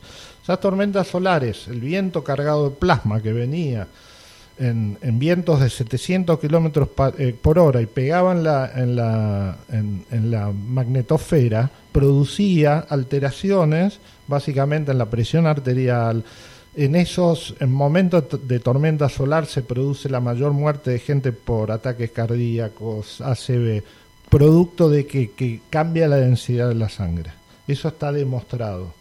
Entonces ahora que no hay tormentas solares, tenemos una gran incidencia de gente muriendo de ataques cardíacos, ACV, eh, gente que le tienen que amputar una pierna porque se le forman trombos, trombos y todo. Bueno, imagínense por qué. Porque básicamente una emisión más todos los componentes que puede tener eh, una vacuna te propician estados magnéticos. Cuando vos estás magnético es todo lo contrario a lo eléctrico. Y la evolución, el plasma, lo que a vos te permite reconectarte con la esencia, con el proceso evolutivo, es lo eléctrico. Por eso cuando hablamos de seres evolucionados hablamos de seres sutiles, seres que están en el plasma, y el plasma es el cuarto estado de la materia, es el estado más sutil de la materia. Entonces, si vos querés retener una evolución humana, magnetizalos, no los electrifiques. Y lo que estamos recibiendo ahora, al disminuir el campo magnético de la Tierra, esto es lo que dijo Edgar Mitchell, si vos disminuís un campo magnético, sale hacia afuera toda tu esencia eléctrica y tu ser espiritual es eléctrico. Tu conciencia se expande, entonces, ¿qué quieren? Estar, están eh, generando una prisión magnética porque tenemos una flota de satélites lanzadas justamente por uno de estos demonios encarnados llamado Elon Musk, poniendo microsatélites, generando un entramado de 5G, eh, en la, conteniendo al planeta en una tecnosfera. ¿Para qué? Para retenernos en un estado magnético y nos están emitiendo, ¿para qué? Para que nosotros no podamos reconectar con nuestra esencia espiritual, no podemos reconectar nuestro ADN evolutivamente. Esto es un control evolutivo. ¿Cómo ah. se sale de esto? Porque, por ejemplo, acá me pone Silvia, eh, lo que dice Brad de la ionosfera lo descubrió Tesla, que si esa misma energía no se usaba para el consumo masivo, y se utilizaban en cambios aparatos, eh, repetidores, iba a terminar contaminando la Tierra y por consiguiente su destrucción. Lamentablemente Tesla se lo eh, explicó al uso de la ionosfera a JP Morgan, eh, que era su sí pero no no eso es, eso es, un recurso y eso cambió no no no eso es un recurso. algo de lo de Tesla a ver si no no importa no Tesla lo que descubrió son fuentes de libre energía. Él, es lo que eh, el, por ejemplo, el, em, la torre de, de Montecliff, o sea, no me acuerdo ahora el nombre bien, era poder obtener energía eléctrica, porque la ionosfera... ¿Hubiese cambiado algo si Habla de iones. Los iones, los iones son parte de cualquier proceso eléctrico, tiene procesos de iones. Vos dentro del espectro electromagnético tenés energías ionizantes, toda la energía ionizante es todo lo que está por ejemplo, rayos X, rayo gamma es energía ionizante. Por eso cuando vos te, vas a sacar una placa radio, radio eh, de, eh, bueno, una placa para ver cómo tantos huesos, el tipo se protege, ¿entendés? Con plomo. Porque básicamente la energía ionizante es la energía que tiene la capacidad de modificar la genética. Vos tenés una, una modificación genética con radiaciones ionizantes negativas como las que puede producir una fuga en una central nuclear como Chernobyl o Fukushima. Pero vos también tenés fuentes naturales de, de energías ionizantes como lo que está emitiendo el centro de la galaxia. El centro de la galaxia hoy está emitiendo enormes cantidades de energía en la forma de rayos X y gamma esas energías ionizantes conforman unas super burbujas que se detectó justamente el Fermilab, dependiente de la NASA, de que el centro galáctico estaba emitiendo hace muchísimos millones de años, años luz de distancia atrás. Pero esas dos superburbujas están creciendo. Las emanaciones de rayos X y rayos gamma son las que están comprimiendo la heliosfera, están alcanzando al sistema solar. ¿Qué es lo que está produciendo justamente energía ionizante? Está cambiando nuestro ADN, pero con un programa original. Básicamente lo que está haciendo, porque básicamente el centro galáctico es el regulador de la vida, toda la vida está regulado por ese centro galáctico. Es un programa del creador, vamos a ponerle para que la gente entienda. Entonces la, energía ionizante está cambiando nuestra genética para llevarnos a una especie de upgrade. Esto como cuando vos tenés un programa en tu computadora y, te dicen hay una actualización del sistema y vos le pones OK. y solo por internet te viene la actualización del sistema. Bueno, el centro galáctico está haciendo un upgrade de nuestra propia genética. El tema cuál es? Hay que frenar a toda costa ese upgrade galáctico para que el ser humano no salga de nuestro control. Se está escapando el rebaño de nuestro, de nuestro alambrado. Entonces están haciendo todo lo posible. El tema cuál es? Que no van a poder contra esto, pero insisten, insisten, insisten. Entonces, es más, todos estos seres que estaban en, el, en, el, en ese plano etérico, eh, controlando esto, ya no aguantan las radiaciones, se, están, se, van, piden irse. Porque esas, si ellos son seres de baja frecuencia, una alta frecuencia no, no la soportan. Hoy tenemos que el campo astral están descontrolados porque no se bancan. Los seres de baja frecuencia, las altas frecuencias están entrando. Entonces, todo este revuelo que estamos viviendo es porque quieren entrar al plano 3D ocupando cuerpos, armando quilombo, porque básicamente en ese plano de cuarta dimensión, de baja frecuencia, cuarta dimensión, no están resistiendo estas emisiones. Están pidiendo dejar el planeta, es el juicio final. Entonces, ¿qué pasa? Todos estos coletazos estamos viendo es producto de esto. Pero si vos me decís, Brad, y bueno, ¿qué conclusión sacás? Y al centro galáctico no lo puede controlar nadie, ninguna tecnología. Bien eh, foránea, como quiera, puede controlar lo que ese centro galáctico está haciendo. Estamos viendo. Te voy a, cada uno explicar. perdóname porque termino de redondear esto. Es como si vos decís yo voy al futuro, la, la, la humanidad está en una era dorada. ¿Qué quiere decir? Nuestro destino es, está, es, ese. Pero nosotros estamos viajando en el tiempo, dirigiéndonos a eso pero el tiempo es maleable. ¿Qué quiere decir? Yo puedo crear un tiempo alterno. Está en la profecía de los Hopi, lo estudiaron los físicos cuánticos. Rupert Everett III, experto de, justamente de, lo que son universos paralelos, realidades paralelas, fue a estudiar la piedra de profecía del desierto de Arizona porque estaba mostrando justamente una realidad cuántica, porque esa piedra, la profecía, nos habla de dos líneas temporales. Una piedra donde la, la, humanidad se destruye y una línea donde la humanidad llega a un buen término. Entonces, nuestra línea de tiempo es la que termina en buen término, pero hay quienes nos quieren cambiar a un tiempo alterno para que esa realidad nosotros no lleguemos. La lucha es atemporal, omnipresente. Esto es mucho más complejo de que esto, nuestro razonamiento lógico nos hace ver que nuestra lógica funciona espacio-temporalmente. Si vos no, no, la película Interestelar te mostraba eso, porque Cooper, el astronauta que viajaba y se metía dentro de un agujero negro, entra en un espacio pentadimensional donde él puede mandarle mensajes a su hija desde un espacio omnipresente.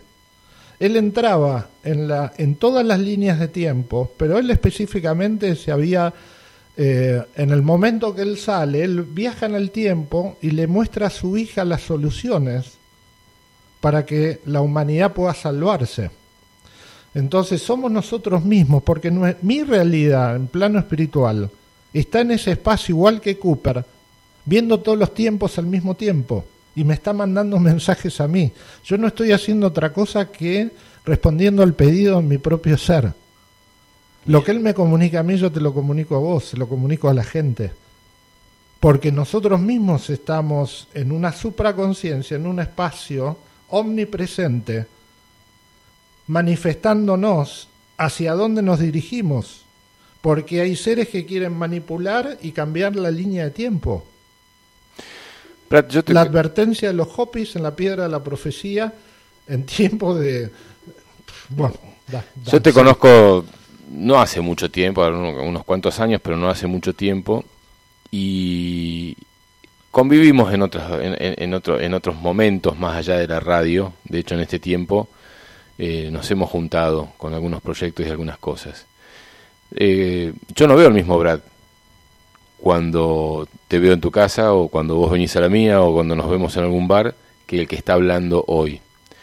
y recién contabas, ¿no? Que no sos vos el que está hablando, sino sos, sos vos en otro tiempo. Porque yo, Y esa yo tomando cerveza no, muy- tengo, no tengo asistencia. Cuando hablo de esto, la asistencia está. Cerveza no, to- no tomamos y el otro día estuvimos en tu casa y salimos a, dar- a hacer cosas y, y no, era, no es la misma persona. Entonces yo te veo y veo la conexión y la información más allá de la forma en que la decís, con la seguridad que la decís, que- que con los modismos que no los tenés cuando estás en la casa de alguien, eh, las dudas, la forma de hablar. Creo que a veces me pasa a mí también, en algún momento mi, dicción es mucho más rápida y más segura.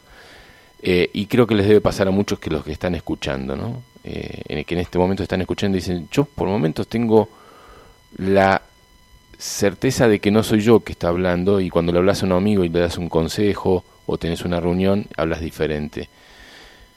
¿Qué nos pasa? ¿Somos nosotros mismos que tenemos toda esa información incorporada y la estamos largando de golpe eh, ante una situación que lo requiere?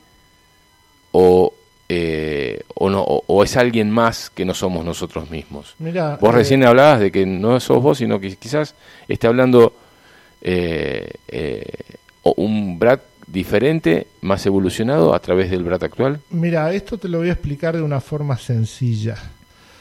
Y más en este lugar donde se habla tanto de los contactados, ¿no?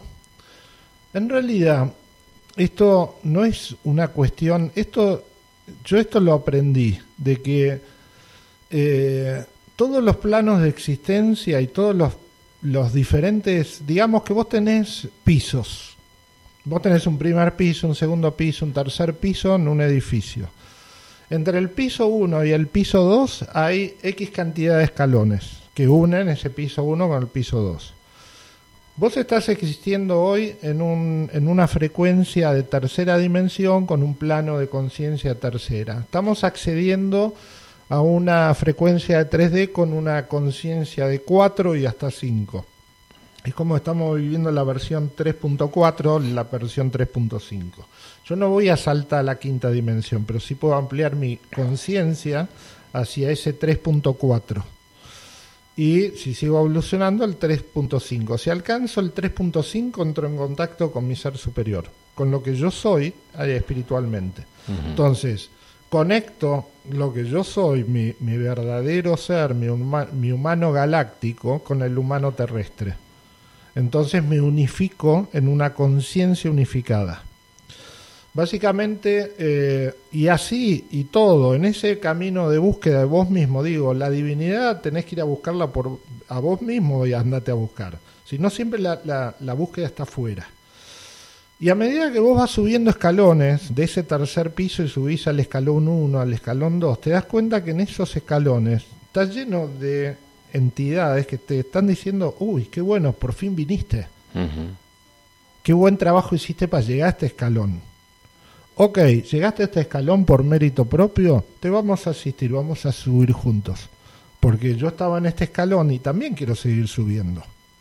Entonces, esperemos a los muchachos que sale el bondi para el escalón siguiente. Entonces, ¿qué pasa? Cuando vos conectás con esto, que es una información que es importante para asistir al resto de la gente, te viene la asistencia, pero no te viene cuando estás tomando birra y hablando de- del partido River Boca o de tus conflictos que los tenés como ser humano de 3D, que está carente de trabajo, carente con necesidades y un montón de cosas. Yo en ese estado estoy en una vibra y en este estado estoy en otra. ¿Pero por qué? Porque yo conecto con otro plano al cual yo tengo acceso.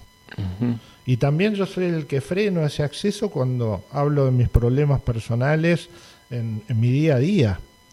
El tema cuál es que cuando vos aumentás justamente con lo que decís, tus palabras tienen sentido, tienen un mensaje, la asistencia aparece. Y vos ahí conectás con tu 3.5, tu versión 3.5. La más fácil, ¿cuál es? Sí, los hermanitos del cosmos. No, entre los hermanitos del cosmos hay un montón de sabios humanos, un Krishnamurti, un, o sea, un Favaloro que Un va a asistir a un médico, o sea, Yogananda, tenés un montón de sabios humanos que están ahí asistiendo a la gente. Si ya eran sabios cuando estaban en vida, ahora que no tienen cuerpo físico, son más sabios aún. Entonces, cuando hay alguien que asoma la cabeza, por un lado te la quieren volar y por el otro lado te cuidan para que vos digan, porque esto se trata de eso, salir a flote. Hoy estamos sumergidos en, un, en una profundidad de 100 metros de profundidad por lo que nos están vendiendo, la negatividad, el miedo a la muerte, hay miedo, hay frecuencias de miedo. Entonces, aquel que vence el miedo, aquel que vence la dificultad, aquel que dice yo no necesito ningún ninguna cosa externa, yo no voy a contaminar a nadie, al contrario, el vacunado es el que contamina, porque el, el, vacunado es un, es un, lo convierten en un, en un dispositivo Wi-Fi, un retransmisor, un retransmisor y un potencializador de esa frecuencia que están emitiendo. Por eso, de alguna forma, cuando uno alcanza un estado de tranquilidad en la sierra, en la montaña, en la naturaleza, uno entra a sí mismo y encuentra un montón de respuestas pero lo que nos pasa en el 90% del día es generar actividades, trabajos, responsabilidades para desconectarnos de ese momento de introspección. Entonces, mientras más tiempo tengan a la humanidad, eh, antes tenías 15 días de, trabajo, de vacaciones, ahora tenés menos, y en esas vacaciones encima te cansas más porque en esas vacaciones tenés que hacer todo lo que no hiciste en los 350 días del resto del año. Eh, entonces, eh, cada vez más actividad cada vez más pensamientos, cada vez más responsabilidades nos aíslan de la capacidad de poder que tenemos natural. Escucha esto, en realidad te suben, te suben la necesidad. Entonces todo es una cuestión Consumo. energética.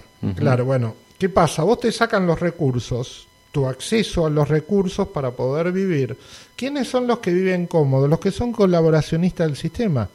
No, este es ingeniero de Hewlett Packard, este trabaja para Microsoft, este está en el laboratorio pum pum pum. Entonces esa gente es recompensada con el buen vivir.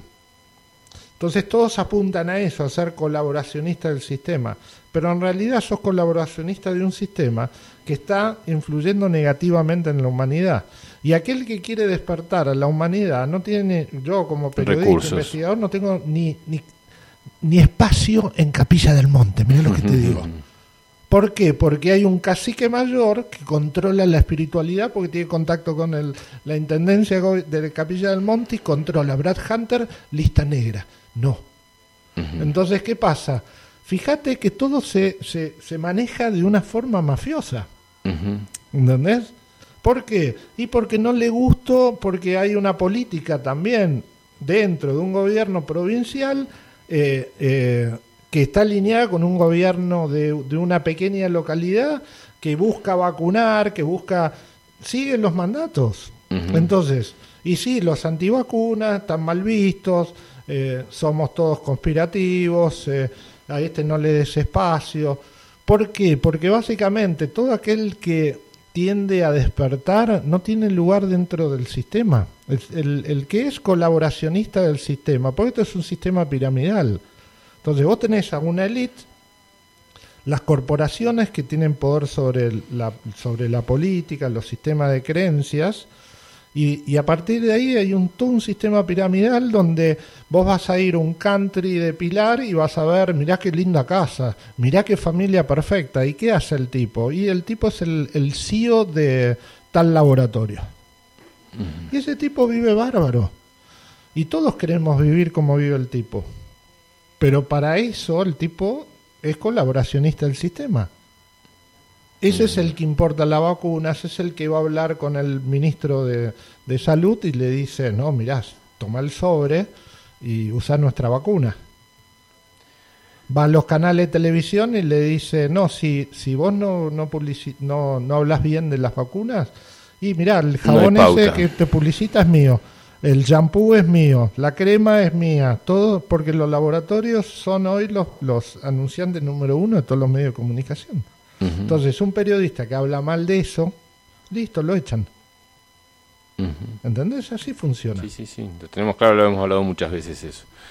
Una persona que no sé si lo conoces, se llama L de la Rosa, dice saludos hermanos, alegría de volver a escuchar a Brad con, escucharte con Brad. Eh, los Yo tengo a escucharlo a él. Los espero con, mates en casa, así que bueno, vaya a saber qué, qué detona después. Dice, Cuando Brad entra al silencio, entra al camino ya abierto. Esas palabras. Tiene unas definiciones tan raras, pero tan acertadas, Lele. Eh, es impresionante. Eh, Félix Novela dice, Rudolf Steiner asociaba la fuerza magnética y la densificación del ser humano con la potencia espiritual oscura llamada Airman. Ariman. Ariman. Ariman. Está, está ahí operando ese muchacho. ¿Sí? Sí, ¿Está activo? está activo. Muy. Rudolf Steiner tenía, es más, lo, lo representó. Lo representó y lo representó En, muy bien. en sus pinturas. Sí, hizo una escultura. Está en los libros de Rudolf Steiner. Pues es que los sábados se están, en se están reuniendo acá a las 18 horas eh, para poder este, ver la, la historia de Rudolf Steiner y, y de su mujer. Eh, porque ella a través de la escritura eh, y él a través de la pintura, o al revés, él a través de, de la escritura y ella a través de la pintura, representaron todo el mundo paralelo al que estamos viendo. Y realmente es muy interesante, yo no lo, no lo tenía muy en cuenta, pero de alguna forma ellos vieron en una entrada y en un despertar hace en aquellos tiempos del 1900 y pico, todo un mundo paralelo y lo representaron en las pinturas. Son como 7.000 pinturas que hizo Rudolf Steiner. Sí. Realmente uno de los personajes no tan conocidos, Todos pero los libros de, de él, las, las portadas son las pinturas. La teosofía misma utiliza mucho sus pinturas. Porque básicamente la realidad eh, en esa escala fuera de lo físico luce como esas pinturas. Por eso el que hace un viaje chamánico o tiene experiencias eh, casi oníricas basadas en colores, son los colores más allá de la escala cromática del espectro visible UV, o sea, de- del espectro visible de nuestro espectro electromagnético. Cuando vos entras en una frecuencia por sobre el electromagnetismo, vas a tener unos colores que no existen en nuestra realidad y son esos colores que decís, wow, qué viaje, porque bueno, son las energías de planos superiores, de octavas superiores. Lo hablaba el sábado pasado Jan Niklaus cuando hablaba de- de- del arte huichol de los mexicanos, Exactamente. eh, que decían cómo pueden lograr estas combinaciones de colores y lo hacían bajo estados de, de, Sí, de viajes. elevación de conciencia. Exactamente. ¿Por qué? Porque cuando vos tus sentidos normales eh, dejan de ser filtrados por, por este espectro electromagnético, tenés otros sentidos que son los sentidos mentales, pues tu mente no es física, no es biológica, tu mente no es el cerebro, y es ahí donde vos ves eh, determinadas energías, que son las energías sanadoras también. Por eso pinturas como las que eh, realiza Elena Valdés, que ya conecta con ese plano, que esos guías que, que la inspiran a ella en sus pinturas, eh, son sanadoras y cualquier radiestesista cuando va a medir esas pinturas te da valores muy altos, porque básicamente son, son expresiones, hay un entrelazamiento entre esa obra y ese plano superior.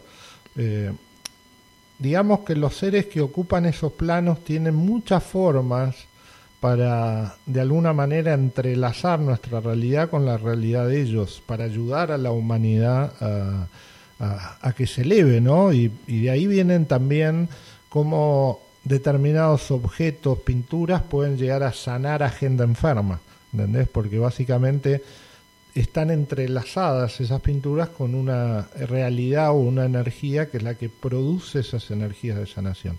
Que la sanación no es otra cosa que la reconexión del plano más denso biológico con una, un, un plano de información que está por sobre la biología, que son los campos morfogenéticos de información que hablaba Rupert, Rupert Sheldrake. Chile tiene el 95% de gente vacunada. En Canadá el pueblo se está levantando y lo están hostigando porque no se quieren vacunar, porque le están, no le están permitiendo a los camioneros y a un montón de gente hacer sus actividades. Entonces se levanta el pueblo y los hostigan. Hay pueblos que se levantaron, hay pueblos que eh, en el año 2019 se estaban levantando como Chile, Bolivia y otros tantos en Francia también y esto de la pandemia hizo que todos se tengan que meter dentro de la casa. Eh, hay mucha gente vacunada. En, quizás en Capilla del Monte o en algunas zonas cercanas no lo vemos. ¿Dónde va la pregunta? Eh, y digo, hay mucha gente vacunada y mucha gente amiga que ha tenido algunas consecuencias a cargo de la vacuna. Algunos son conscientes de esos, otros no. Otros dicen, no, no, la vacuna no tiene nada que ver. Pero han tenido problemas cardiológicos, han tenido problemas eh, graves a nivel de cambios físicos. Vemos un, panorama difícil, eh, vemos un panorama complejo con respecto a eso, pero ¿cuál será el resultado final del ser humano? Porque a ver, no, no, no, no le servimos muertos a estas energías, le servimos vivos e indefensos, vivos y perdidos. Eh, porque ellos si se siguen alimentando, podrían tranquilamente acabar con los seres humanos. Eh, hacen algo y el, ser humano desaparece de la faz de la Tierra. Pero no podemos desaparecer porque seguiremos, dejaremos de ser alimento para ellos. ¿Hacia dónde va el vacunatorio en definitiva en los pocos meses que, quedan por delante o los meses que queden por delante, si la guerra no continúa, si la guerra se desarma, si no hay conflicto nuclear, eh, ¿a dónde va el ser vacunado? El que tenga hoy la vacuna y que encima los esperan otras cinco más, porque el formato es de ocho vacunas mínimo. Eh, ¿Dónde termina su energía? ¿Dónde termina su ser? ¿Dónde termina su capacidad increíble. Teníamos el 8% de desarrollo eh, de nuestras capacidades y creo que con estas vacunas ese 8% va a ser eh, como algo eh, de mucha distancia, vamos a tener cada vez menos. ¿Hacia dónde vamos? Bueno, esto es muy simple. Si nosotros estamos hablando de un periodo donde el magnetismo solar decae, decae por ende el magnetismo de la Tierra. Si decae el magnetismo de la Tierra, se acelera la inversión de polos. Entonces, si vos querés mantener el polo magnético en su lugar, magnetiza todo. Punto número uno. El campo magnético más fuerte del planeta hoy es el colisionador de hadrones. Está representado con la imagen de Jiva. Eh, si vos magnetizás al ser humano cada ser humano es un polo magnético caminando en la Tierra. Se está magnetizando tu heladera, se está magnetizando tu lavarropa, tu auto, todo se está magnetizando producto de frecuencias de emisión. Quieren magnetizar todo. ¿Para qué? Para controlar el planeta en su proceso evolutivo y natural de cambio de polaridad, de disminución del campo magnético, para una inversión de polos, para un cambio de era y básicamente para un estado más eléctrico que magnético. Porque básicamente una realidad electromagnética es una fase eléctrica, una onda hacia arriba, una fase magnética es una onda hacia abajo. El equilibrio de la fase eléctrica y la fase magnética hace al equilibrio electromagnético. Toda nuestra realidad es electromagnética. Si vos tenés un proceso de disminución del campo magnético, quiere decir que hay un crecimiento en la fase eléctrica. Eso lleva a la utilización, la tabla periódica, que era lo más estable de los elementos, en la realidad de 3D deja de serlo, empieza a mutar, básicamente, la materialidad hacia un estado superior de sí misma. La genética, donde vos decís un estado de carbono, eh, que es estable, que es la base de la vida, empieza a mutar a otra, otra fase de sí mismo. Entonces, estamos en un proceso de mutación.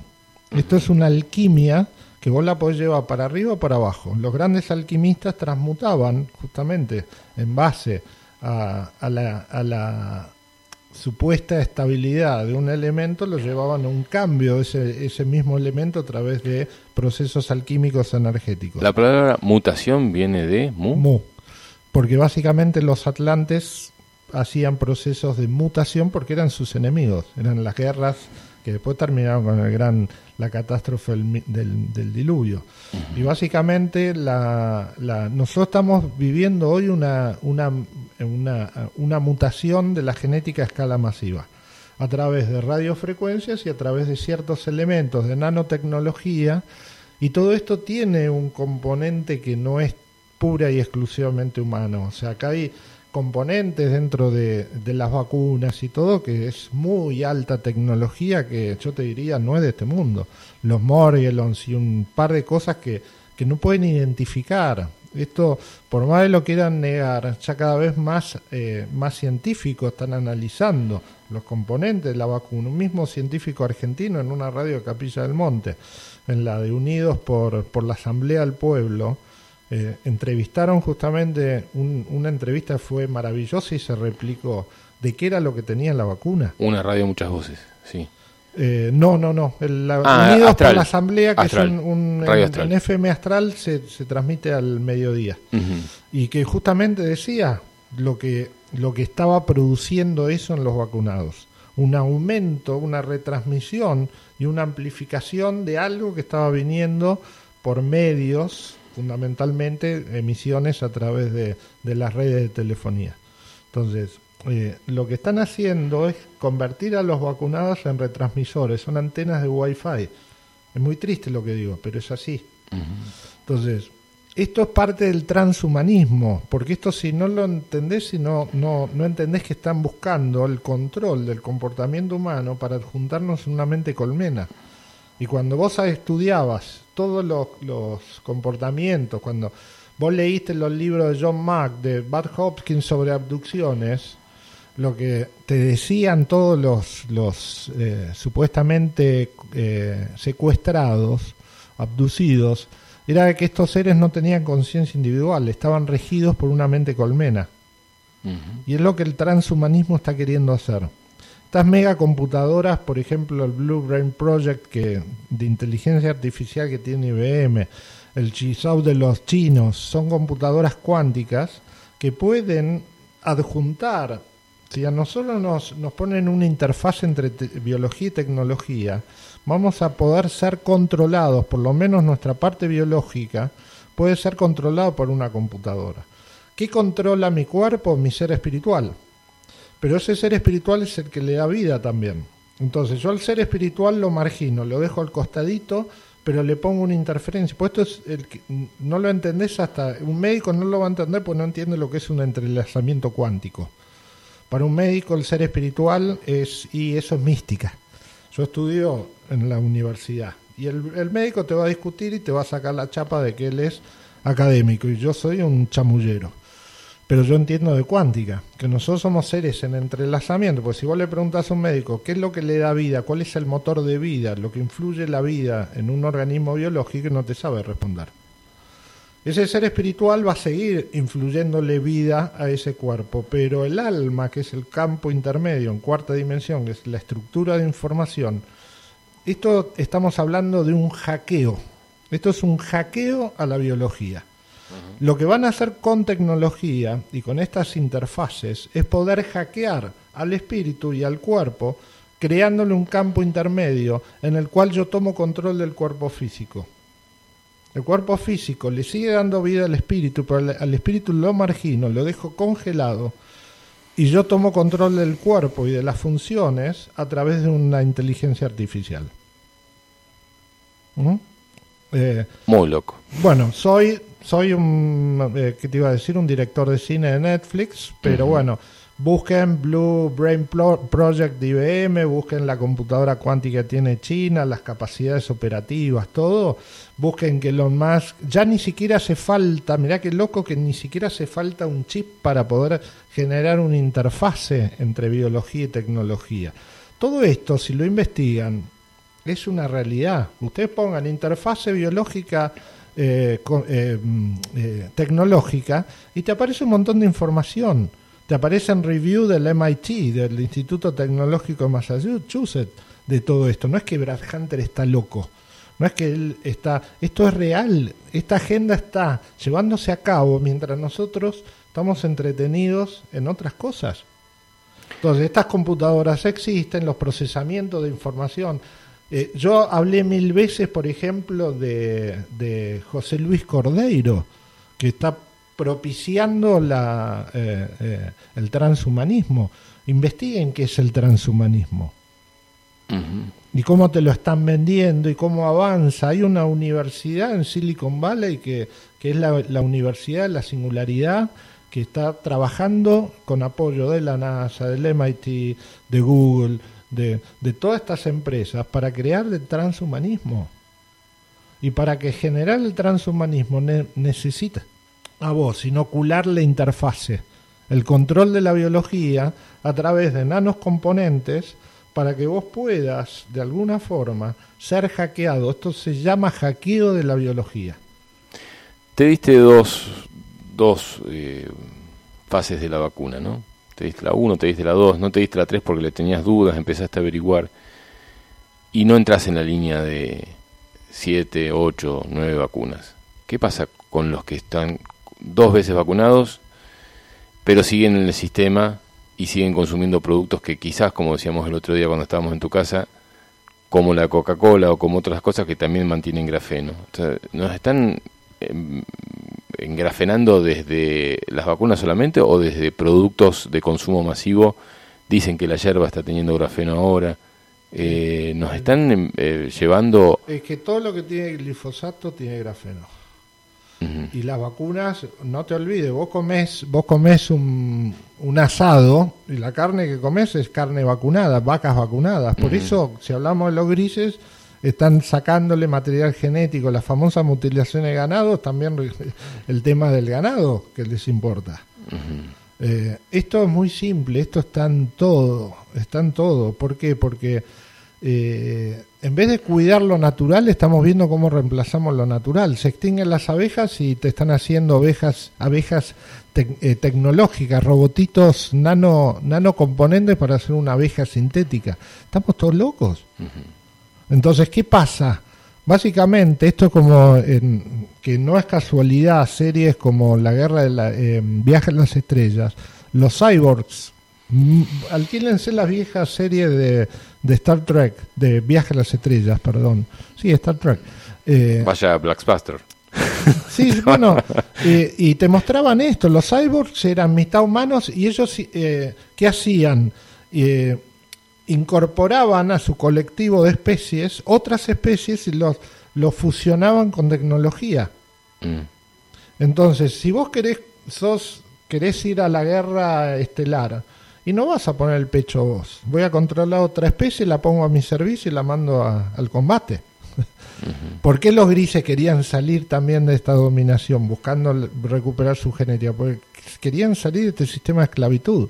Algunos grises, según todo esto, investigaciones de, los libros de Hopkins y, de, de John Mack, hablaban de que había grises que tenían flashes de conciencia individual y empezaban a revelarse al colectivo de especies. Querían empezar a recuperar su, su individualidad que alguna vez tuvieron. Entonces, hacían un plan por sobre el otro plan. Acá todo está, la clave es, lo natural está conectado a una fuente. Pero hay especies como nosotros que estamos en un camino de tecnología, de duplicar lo natural con tecnología, donde nos estamos disociando de las fuentes naturales. Si yo me disocio de un campo de morfogenético de información, voy a necesitar de un, de un campo de información para mantener este cuerpo vivo, voy a necesitar un programa, un metaprograma tecnológico para que mi cuerpo pueda y voy a necesitar de estas emisiones. Ya están emitiendo estas emisiones que te digo son para justamente empezar a interferir los campos naturales de información, por eso las frecuencias que están emitiendo. Para empezar a darle al cuerpo otras directivas. Yo todavía estoy conectado a la fuente. Si yo tuviese vacunas, si tuviese grafeno, empiezo a responder a estos programas artificiales. Me empiezo a desconectar de la fuente original. Guarda con esto. ¿Está? ¿Mm? Acá hay mensajes que van llegando Inés Pereira de acá nomás cerquita, desde el barrio Valenti. Dice, hola Fabián, muy interesante como siempre. Gracias, todos estamos siendo reseteados, por lo tanto no hay divisiones entre los humanos. Si unos van adelante, otros al costado, otros detrás, eh, no me parece bien meter miedo y separación en, por las vacunas y el espíritu está con vibración alta, no le llega al cuerpo. Yo conozco gente con vibración muy alta que está con problemas graves. Eh, al cuerpo es que la enfermedad que por eso seguro se vacunó sí puede ser. O no bueno puede ser lo dijo Inés una, una amiga de acá de la casa. Eh, Nora que también manda saludos L demás. Y está escuchando el, un amigo Andrea Salvetti desde Italia que me gustaría que en algunos momentos antes de terminar el programa quedan 50 minutos eh, podamos hablar con Andrea eh, sobre la realidad que él ve, porque él está en Italia, ¿no? Sí. está Bueno, ahí nomás del... Quiero, quiero decir algo y que tiene que ver con esto. No es una sentencia de muerte estar vacunado. Contame eso. Básicamente hay, hay formas para vos sacarte. Esto, el grafeno es un metal pesado. Básicamente. ¿Con yo carbono? Estoy, yo estoy hablando, para, yo estoy hablando ahora de una densificación de la sangre, justamente por estados magnéticos. ¿Qué es lo que hace una planta? Una planta de hoja agarra la luz solar y la convierte en un, en un estado líquido. Por eso eh, la- las verduras de hojas tienen estados eléctricos, tienen algo llamado clorofila. La clorofila tiene una estructura molecular igual que la sangre, lo que pasa que en vez de tener un núcleo central de hierro tiene magnesio. Entonces vos, por ejemplo, empezás a salir de un estado magnético fundamentalmente con la alimentación viva de todo lo que tenga básicamente estados eléctricos. Las frutas son magnéticas, las verduras son eléctricas. Entonces, eh, eso de mezclar en un mismo jugo, por ejemplo, apio y manzana verde está muy mal, pues estás eh, generando un cortocircuito dentro de tu organismo. Ah, mira. Pues la fruta es magnética y la, la verdura es eléctrica. Entonces, vos cuando, por ejemplo, consumís cilantro, eh, apio, perejil, son, son grandes limpiadores, por ejemplo, de metales pesados. Eh, este mismo doctor, acá tenemos un gran fabricante de instrumentos, eh, tanto Electroionic, que hace instrumentos eh, Claudio Sadoli. Exactamente, tecnológicos como también lo tenemos a Rodolfo Pere- Ferreiro, que hace Ferreira, que hace los Orgones. orgones. Entonces, Rodolfo el otro día estuve con él, está haciendo unos colgantes un poco caros. Con que- yunguita. exactamente. Que sirven para esto. O sea, básicamente, así como echa la ley, echa la trampa. Se puede salir de estos estados. Lo, lo- esto no es que yo quiero ser, estoy atentando a la espiritualidad, al ser. Estoy diciendo una verdad, porque esto ya cada vez hay más pruebas, hay científicos que dijeron estas láminas de carbono te cortan, te cortan por adentro, hay diferentes, están encontrando, busquen esa, esa grabación de ese programa que hicieron muy bien los chicos de acá de Capilla del Monte, sobre este, era un científico del CONICET que hicieron análisis sobre las vacunas. Y eso te da la pauta de que yo no estoy hablando boludeces. Entonces, eh, la cuestión acá no es el miedo y atacar al que, escúchenme, si vos no me querés crear y querés ponerte 10 vacunas, ponétela porque es tu libertad. Yo no, no estoy condicionando, ponete, no te lo pongas. Eso es tu decisión. Pero así como estamos con un tsunami de información en los medios, que vacunate, vacunate, vacunate, y, y el gran terror es el COVID. El COVID no es el terror. Yo tuve cinco o seis veces eh, oportunidad de contagiarme y no me contagié. Entonces, ¿por qué? Porque yo sé cómo opera esto y sé cómo actuar frente a, a lo que entra para mutarte a vos, un virus natural que controlado en tu cuerpo en algo que es agresivo para tu cuerpo. Y entra todo por frecuencias. Entonces, cuando vos sabes cómo opera esto, sabes cómo contrarrestarlo. Quizás. No, no- no todo el mundo sabe cómo hacerlo. No, bueno, ok, por eso, pero entonces digo, eh, así como le creen a Canal 9, a Canal a Telefe, a esto, el otro, escuchen también a los que supuestamente son atacados como antivacunas. Yo no soy un subversivo, porque yo no, no estoy con pancartas, no te vacunes, simplemente estoy hablando. Entonces, si eh, acá se está creando también una dictadura de la información, que el que habla en la voz oficial es, está, es lo correcto, el que va en contra de eso es un subversivo. Vos haces lo que quieras, vacunate 40 veces. Pues por ahí no te va a pasar nada, pero a otros le... Porque todo va a depender también de- del estado de tu cuerpo. Yo no le estoy diciendo a la gente no te vacunes. No, no, no, no tengo por qué decirle a la gente vacunate o no te vacunes. Yo soy periodista, investigador y paso información. Listo. Después tu libre albedrío es tu libre albedrío. Si no me querés creer, esto es muy fácil. Cambiás el dial y, y vas al, al, que, al que habla de otro tipo de espiritualidad. No, no, no, yo no vuelvo a lo mismo. Eh, no estoy con esto queriendo cambiar, simplemente digo, muchachos, escuchen. O sea, es el tiempo de, de, la libertad y de poder escuchar y salir de los mandatos justamente de estos eh, monopolios de información que te están metiendo eh, programas son metaprogramas de información que están condicionando la opinión pública en función del machacar y machacar y machacar. Acá preguntan si podés ampliar un poquitito más sobre el tema de las frutas magnéticas y las verduras eléctricas y después vamos a cambiar de tema. Hay muy buenos libros con respecto a eso, de, porque todo tiene, tiene propiedades. O sea, eh, justamente vos agarrás una manzana y una manzana es un toroide. Una naranja es un toroide, una mandarina es un toroide. Básicamente, ¿qué es un toroide? Es un circuito magnético. Es básicamente vos agarrás un, un, motor magnético, un generador, eh, un, tu alternador de tu auto es un toroide. Es una estructura circular donde la energía rota dentro de esa estructura toroidal.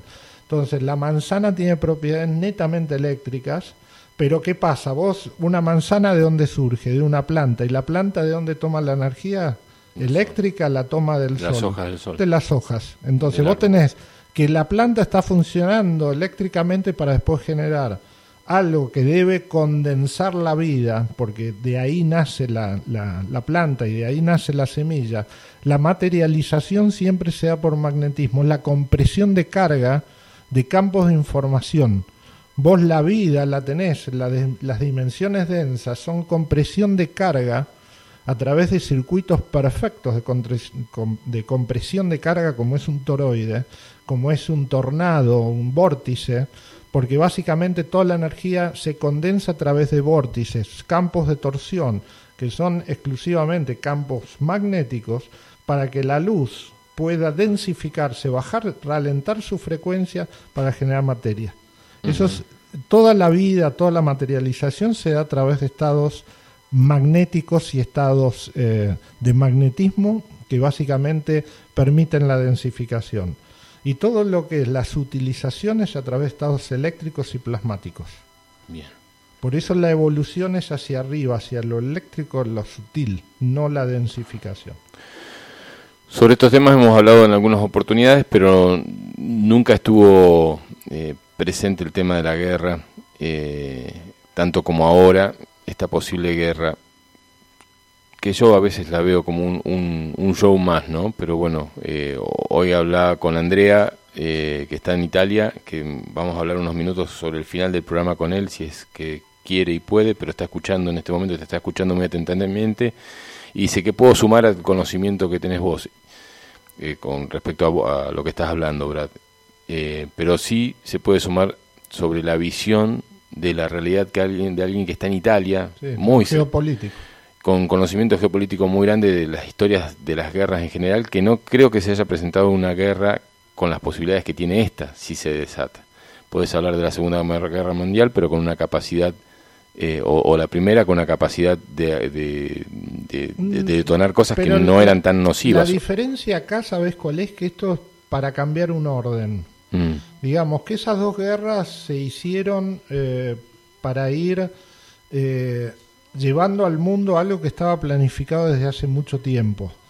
Eh, esto más que nada es una pulseada que, fíjate que Estados Unidos, todas las, todas las, potencias no se están metiendo, porque saben que si se meten no, no, queda nada. Y claro, bueno, ni ellos quedan. Bueno, por eso, entonces esto básicamente es una pulseada a ver al límite, pero no va a desencadenarse en algo complicado, a menos que necesiten un, un ambiente más radioactivo, porque también acá hay una cuestión que es, ahí sería ya, te diría que el mundo va a ser intervenido por otra, otra especie de vida, porque necesitan un ambiente más radioactivo, ahí sería una invasión extraterrestre, que no creo que sea eso, esto es es otra historia. Ucrania, Ucrania tiene un, una capacidad nuclear enorme. enorme. ¿no? Las centrales mismas. Que el suelo, subsuelo de Ucrania es riquísimo en minerales. Uranio, ¿Mm? titanio. Eh, Toda la industria aeroespacial soviética. Por ahí pasa el gas de Europa, estamos hablando, que viene de Rusia. Eh, es un lugar muy específico. Produce una enorme cantidad de trigo. Y alimentos también. Exactamente. Entonces, tenés uno de los países más ricos del mundo eh, está en guerra hoy. Y tenemos potencias que se lo disputan. Mirá, yo no, no, me metí en esto, pero están corriendo videos en, en la fuente alternativa al Facebook, que es em, Telegram. Telegram, donde te muestran eh, que en los lugares tomados por los rusos están dándole a los a los eh, hay discursos, o sea, están repitiendo en la radio diciéndole eh, al, que le van a favorecer, le van a reconstruir el campo, le van a dar eh, eh, todas las... Es lo que sería lo que se conoce como el Nesara. Que Gesara. Se empieza a generar un nuevo sistema donde el productor se le van a dar todas las condiciones para que pueda producir bajo un nuevo sistema, préstamos, esto, el otro.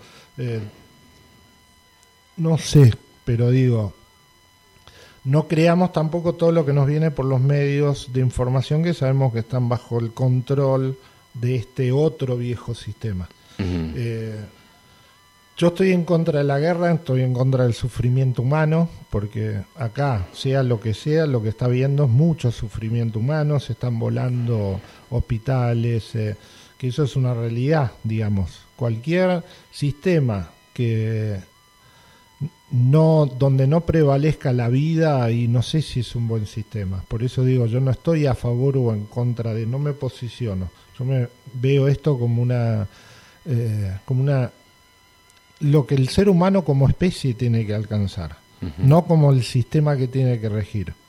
sino que el ser humano tiene que despertar a que no hay forma manipulativa posible que sea justamente el sistema que este planeta necesita para alcanzar ese estado de conciencia que, todos estamos deseando que se alcance.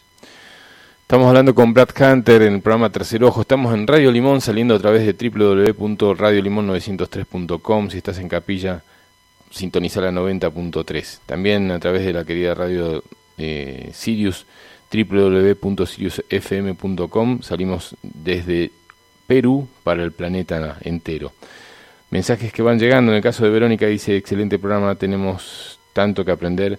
Gracias a Brad que lo escuché en el campamento ERX y a usted Fabián. Me encantaría que quede grabado este programa. Sí, va a quedar grabado.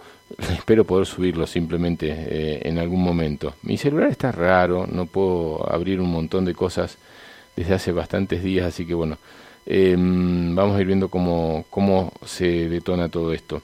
Eh, saludos y contentos por la entrevista, eh, lo dice Bea desde San Juan. Em, y así van llegando de a poquito más mensajes. Eh, tenemos media hora para más para hablar con Brad. En un ratito vamos a, hacerle un llamadito a Andrea Salvetti desde Italia para que nos dé una idea de lo que es. Me, asustaste, Andrea, porque hoy lo llamo y le digo, ¿querés este, salir un rato? Va, lo llamé hace unos días, respondió hoy. Eh, y contarnos. Y me dice, si estamos la semana que viene, por ahí la semana que viene eh, salimos. Y yo dije, ¿qué pasa? O sea, es tan, se está tan pendiente allá, eh, se está tan pendiente en otros lados que le dan orejas también a, a, los mensajes de los medios masivos de comunicación. Nosotros acá estamos viviendo una vida diferente en Capilla. quizás hay gente también en Capilla eh, que está conectada a los medios de comunicación y también están preocupados por la guerra que se está detonando ya. Si hubiese una guerra en Europa, ¿cuál sería el, resultado en, en, Latinoamérica o en Argentina que decimos estamos lejos? Pero en una guerra em, bacteriológica, una guerra nuclear, nada queda lejos, todo está muy cerca. No, el problema más grave es eh, frente a los gobiernos que vos tenés de turno, eh, porque acá hay una cuestión que es eh, los recursos. vamos a los incendios de corrientes, donde fíjate que entre Ríos, Corrientes, Misiones tuvieron grandes incendios. Y lamentablemente, por ejemplo, Paraguay. Paraguay está bárbaro. ¿Por qué está bárbaro Paraguay? Porque sabes que hay muchos productores que... Tendría que hablar de esto. Sí, dale, dale. Productores que no meten sus cosechas en el mercado local. Las cruzan en balsas a Paraguay y Uruguay y comercializan de ahí. Reciben otras ganancias, tributan menos y se manejan con otro dólar. Mm. Entonces, para castigar a esos productores, ¿qué se les hizo? Vos decís que esto fue... Oh, wow. Investiguen Claro. ¿Qué les queda más cerquita? y ganan más plata. Ya, cobran en pesos. El peso está devaluado. En Uruguay está devaluado. Paraguay siempre fue un país netamente, vamos a llamarlo, perdón, con el respeto a, a todos los conciudadanos paraguayos, pero contrabandista.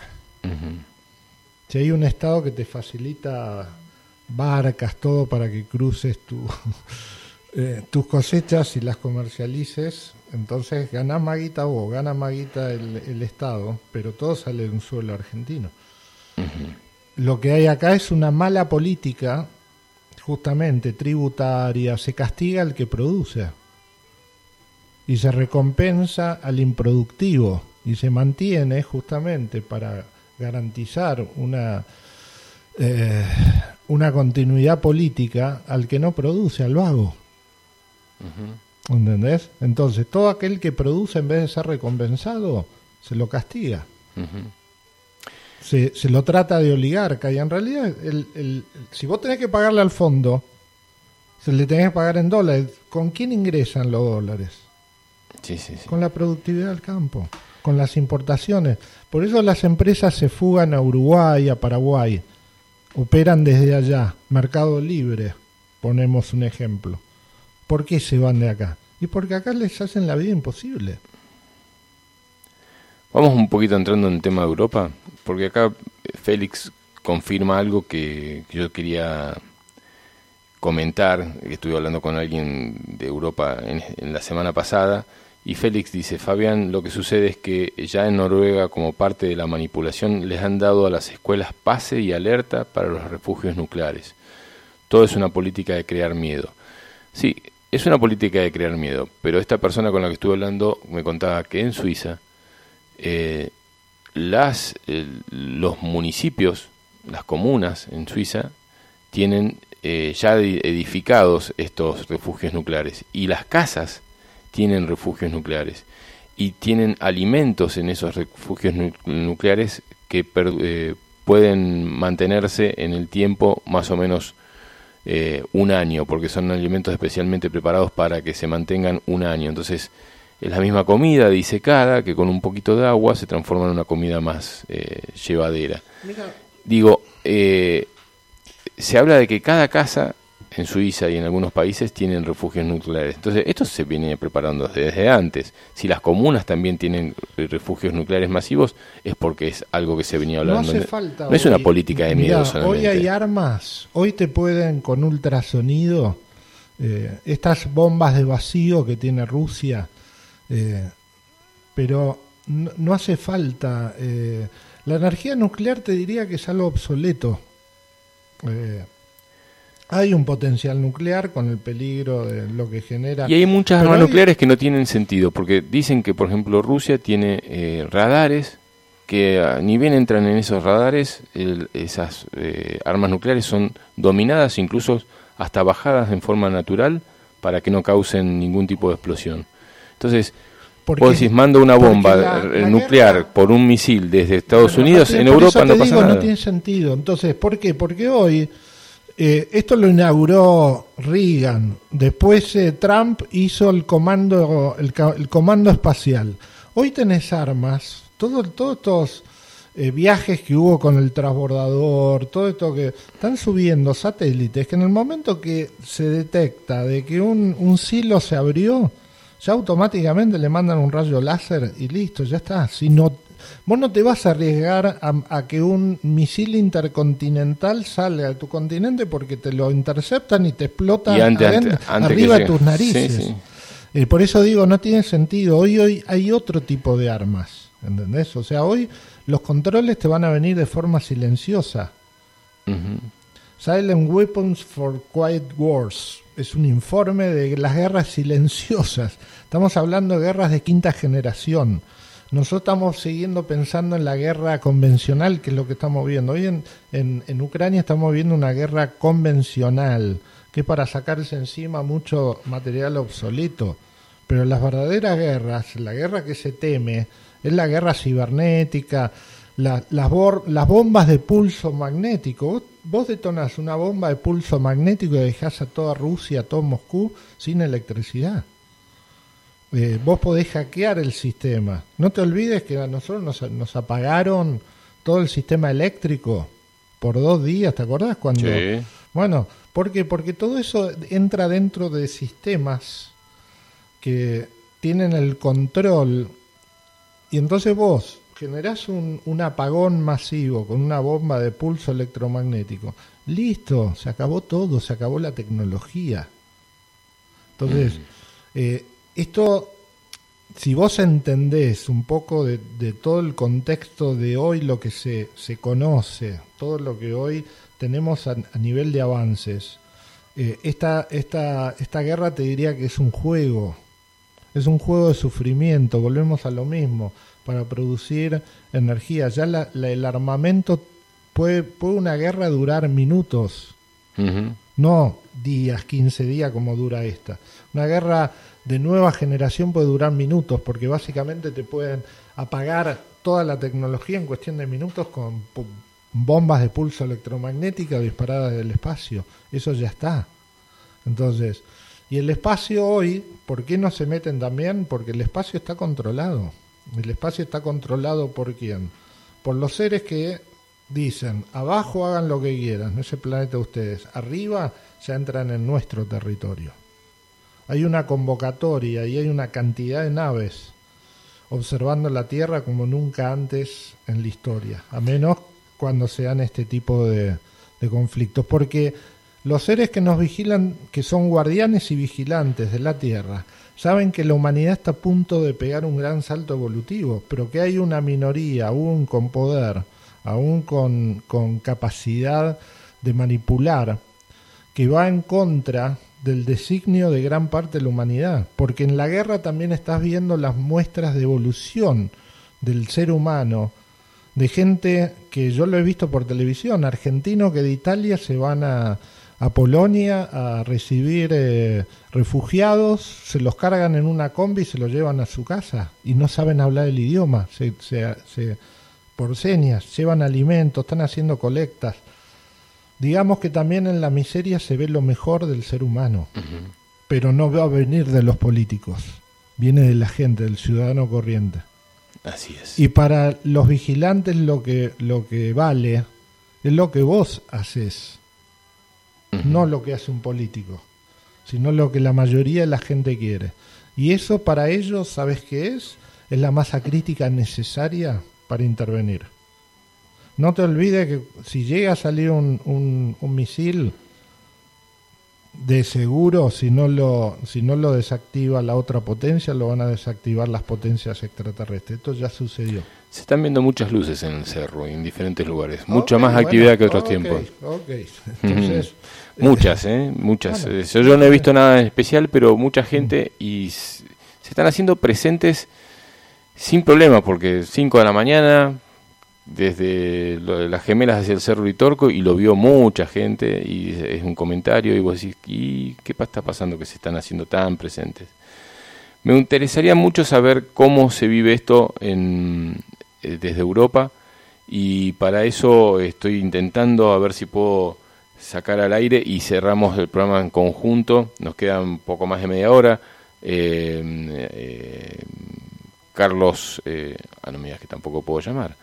Carlos Alberto Gallo este, mm, nos cede un ratito del programa como para poder eh, seguir nosotros. Eh, vamos a ver si podemos hablar con Andrea Salvetti, una persona muy especial que, eh, se dedica mucho al tema eh, de documentales y demás, pero que tiene un conocimiento muy especial con respecto también a las políticas internacionales y las diferentes guerras que han tenido en Europa y que estamos vivenciando en este momento. Si esto es real, estamos hablando con Andrea Salvetti a partir de ahora. Hola Tano, querido. Mm, hay algún botoncito que no estoy apretando. Le voy a pedir ayuda a mi querido amigo, este, a ver si ahora sí. Hola Tano. ¿Qué coche eso? bueno, parece que no estoy pudiendo sacar. Hola Andrea, ¿estamos al aire? A ver si hay algún botón que no se eh, activa. Bueno, vamos a hacer una cosa. Le pongo, pongo un poquito de música y lo llamo al Facu Acolani a ver qué pasa. and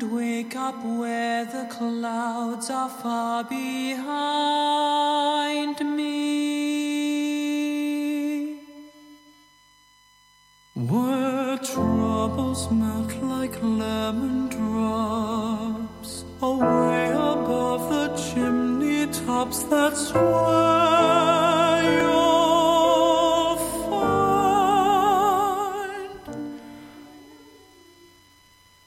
Hola Andrea, ¿cómo va? Tampoco estamos al aire. Vamos a ver si lo podemos sacar de alguna forma. Yo lo tengo ahora sí me parece. Andrea Salvetti, ¿estás ahí? Estoy aquí. Eh, bien, bien ahí. Era ese allá. Hola. Bien, ¿cómo estás? Acá también te saluda Brad Hunter. Salúdamelo. Brad, muy interesante lo que dijo, la verdad, una fuente de sabiduría, como te escribí, increíble, interesante. Sí, estamos contentos de que haya vuelto a la radio. Andrea, me preocupaste un poquito cuando hoy te mandé un mensaje y estuvimos hablando para que puedas salir un ratito al aire hoy y dijiste, bueno, Hablamos la semana que viene si, si estamos acá. ¿Cómo se está viviendo en Italia? Vos que tenés un conocimiento específico de, de las guerras en general, pero seguramente de esta también tenés una visión muy particular. Bueno, eh, yo te lo dije un poco en broma, sinceramente creo que la próxima semana estaremos aquí. Bien. Confío mucho en, en eso. Pero sí, en Europa uh, la guerra la están manipulando los medios de información como en todo el mundo. Uh, hoy en día las centrales de noticias son muy, muy, se, se, sintetizan en dos o tres puntos, ¿no? Y después las noticias eh, son simplemente copiadas por los periodistas del mundo. Y entonces aquí están intentando de hacer lo que pueden para para intentar eh, de, manipular la opinión pública y, eh, intentar de crear el presupuesto para la actuación de una guerra.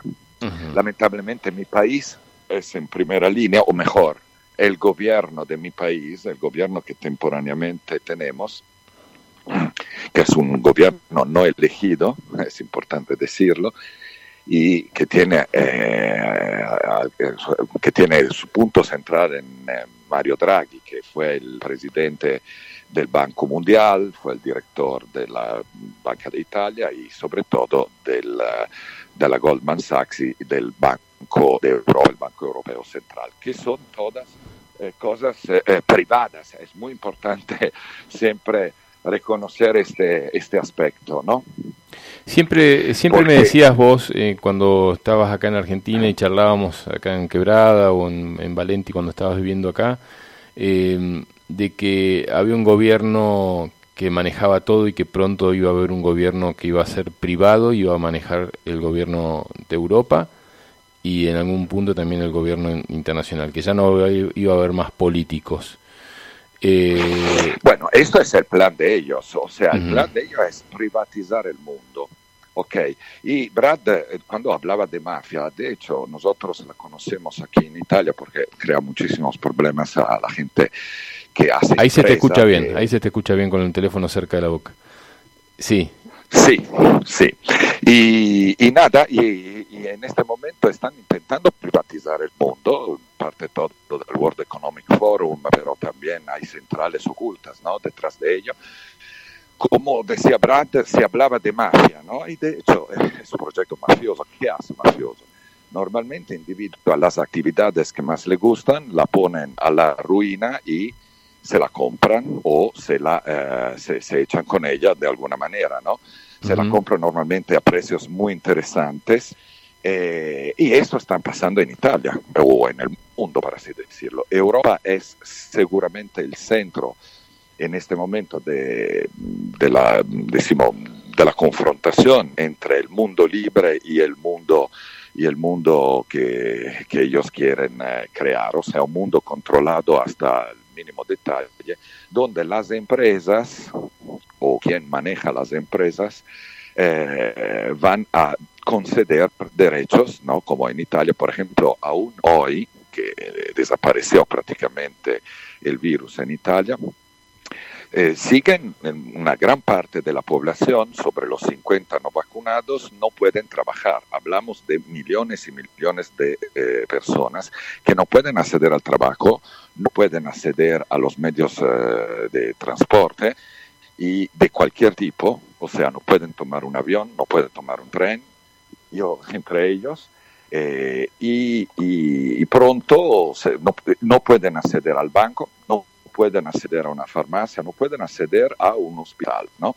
Estamos hablando de por lo menos 10 millones de personas. No son solo los cincuenteñeros no vacunados, son todos los no vacunados con tercera dosis. Y pronto será la cuarta, porque Italia, al revés de otros países, sigue con la vacunación de la cuarta dosis que, eh, que pararon hasta en Israel y todo. Italia es un país que, decimos, eh, espiritualmente dicen que, son, que, que, construye los senderos, los, los caminos para el resto del mundo, ¿no? porque así fue en estos últimos 2500 años. Los romanos construyeron también, de hecho, eh, carreteras eh, físicas, pero intentan, y por eso Italia es bajo ataque de las fuerzas, pusimos podemos decirlo, del mal o materialistas, que eh, porque es el país en el cual, como la pandemia empezó en Italia, o sea, desde Wuhan, el primer país afectado fue Italia, porque ellos disfrutan, o sea, utilizan todas, todas las herramientas espirituales, el conocimiento, ¿no? Se ve muy claro en Italia por quien tiene eh, ojos y un poquito de, lecturas eh, espirituales y de, trabajo de meditación. Eh, de hecho, eh, tenemos dos Italias. En este momento hay, como decía Brad, una parte muy amorosa que se va a, que va a tomar gente en casa. que escapa de la guerra y esto me encanta, pero también hay una parte muy dormida porque sigue la propaganda de, de estos señores que están al gobierno, ¿no? Propaganda que era central también al tiempo de Hitler, ¿no? Goebbels era el experto de propaganda, tenía 11 reglas y aquí se ven aplicadas todas. Pues, por eso yo digo, la mafia, en Italia conocemos este fenómeno odioso porque, porque quita la vida de alguna manera de la sociedad y la pone en las manos de pocos, o por lo menos las decisiones más importantes son en manos de pocos, y están intentando hacer lo mismo, pero como decía Brad, esto no va a pasar. O sea, seguramente tendremos una crisis aún más grande de la que vemos, pero eh, todo esto también depende de eh, nuevas energías que desde el magneto central del cosmos y de nuestra galaxia eh, están llegando. O sea, es una subida de energía que eh, nada tiene que ver con lo que ellos pueden hacer. Ellos pueden, pero crear un segundo eh, nivel de tiempo, lo dijo Brad muy bien, lo explicó perfectamente, o sea, pueden retrasar el, intentar retrasar el, el, el entendimiento eh, intuitivo del ser humano sobre esta situación. Esta situación no se va a resolver con políticos, sino se va a resolver con la intuición de la gente y con la, eh, el nacimiento de nuevas comunidades, nuevas comunidades de gente afín, un poco lo que decía Jesucristo cuando decía separar el grano de toda la parte que no es eh, vibrante, que no es, eh, que no es vida, ¿no? Y esto está pasando, o sea, lo vemos muy claro, la guerra está aquí, pese que desde mi casa es más cerca Ucrania que Palermo, por ejemplo. eh, una parte de Ucrania, no la donde hay la guerra, que es más eh, conectada hacia Rusia. Entonces, Ucrania es el segundo país más grande de todas las repúblicas eh, eh, que, que, nacieron después de, eh, de del comunismo, de, comunismo, de la Unión Social. La segunda después de Rusia. Eh, vos estás a unos 2.000 metros, 2.000 kilómetros de, de, Ucrania. Es como haber ido a Ushuaia en el caso nuestro, ¿no? O sea, uno dice, bueno, uno está a 2.000 kilómetros de Ushuaia, vos estás a 2.000 kilómetros de Ucrania. Eh, en el medio está Eslovaquia, está Croacia, tantos problemas, países que tuvieron problemas como Serbia, ¿no? Eh, tantos, eh, tantas guerras que hubieron en, en, Medio Oriente, eh, una zona conflictiva eh, de antaño, ¿no? Una zona que rodea al Mar Negro, al Mar Negro y que de alguna forma tiene una, una comunión con las guerras que, que, bueno, Roma mismo en, en, otros tiempos, o Grecia también en otros tiempos, con diferentes armamentos, con diferentes este, formas de, llevar a cabo una guerra, pero con guerras al fin. Eh, tantos países que han sufrido guerras en los últimos, en el último siglo. Eh, ¿Por qué se vive desde esa energía? ¿Por qué eh, eh, Europa y Norteamérica o, el norte del, del, continente o el norte del, del, continentes o el norte de, de, del planeta vive en guerras constantes cuando no lo, no lo pasa América del Sur, no lo pasa Oceanía, sí África, pero generadas por los mismos europeos, ¿no? Eh, las, las guerras en África son generadas por los mismos europeos que conquistaron en algún tiempo África y después los volvieron en contra. ¿Qué pasa con esa energía en el norte de, del planeta? Bueno, el norte, el hemisferio norte contiene más o menos el 85% de la población mundial.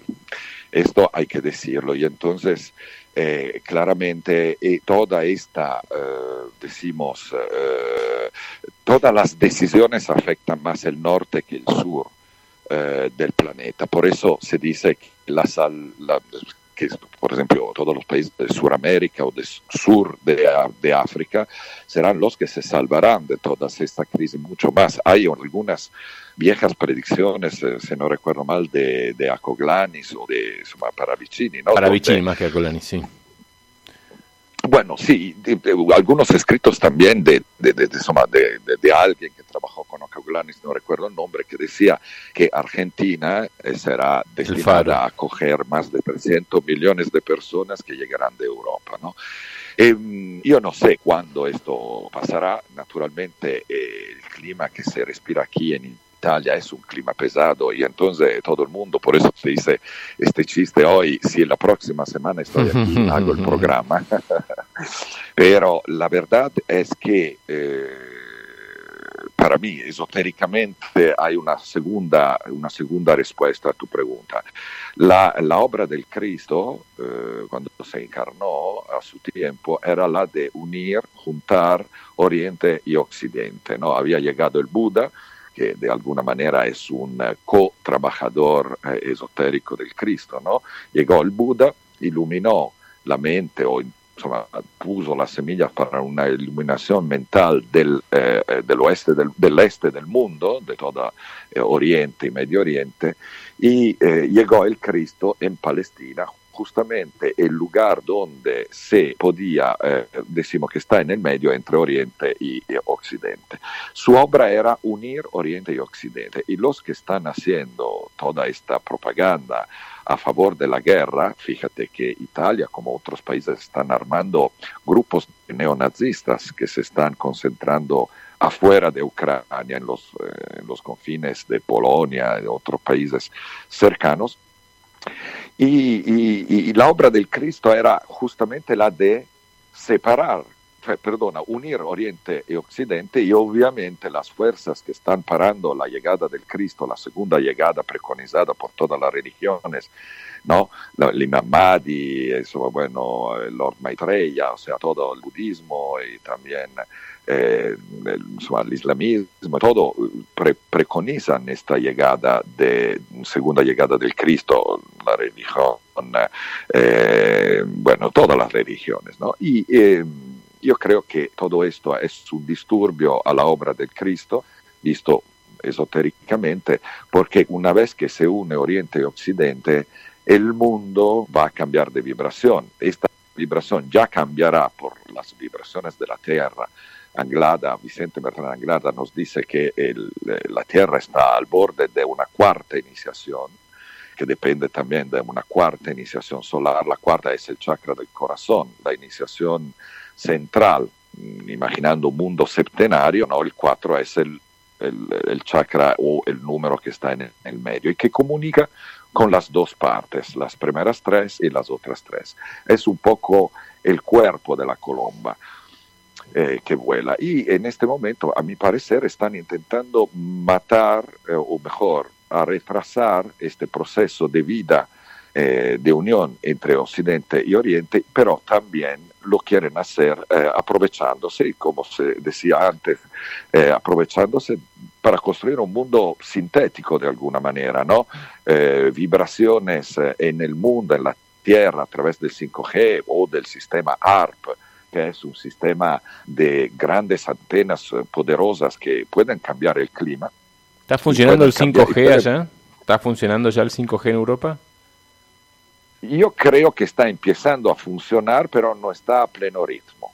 Uh -huh. O sea, me parece que estamos en una fase de funcionamiento a baja in intensidad. El 5G puede llegar hasta los 60 Hz como, como el horno a microondas, son 60 Hz de, de poder, de, de, de, frecuencia, pero de momento lo están utilizando a 6 Hz, entonces, como el 4G.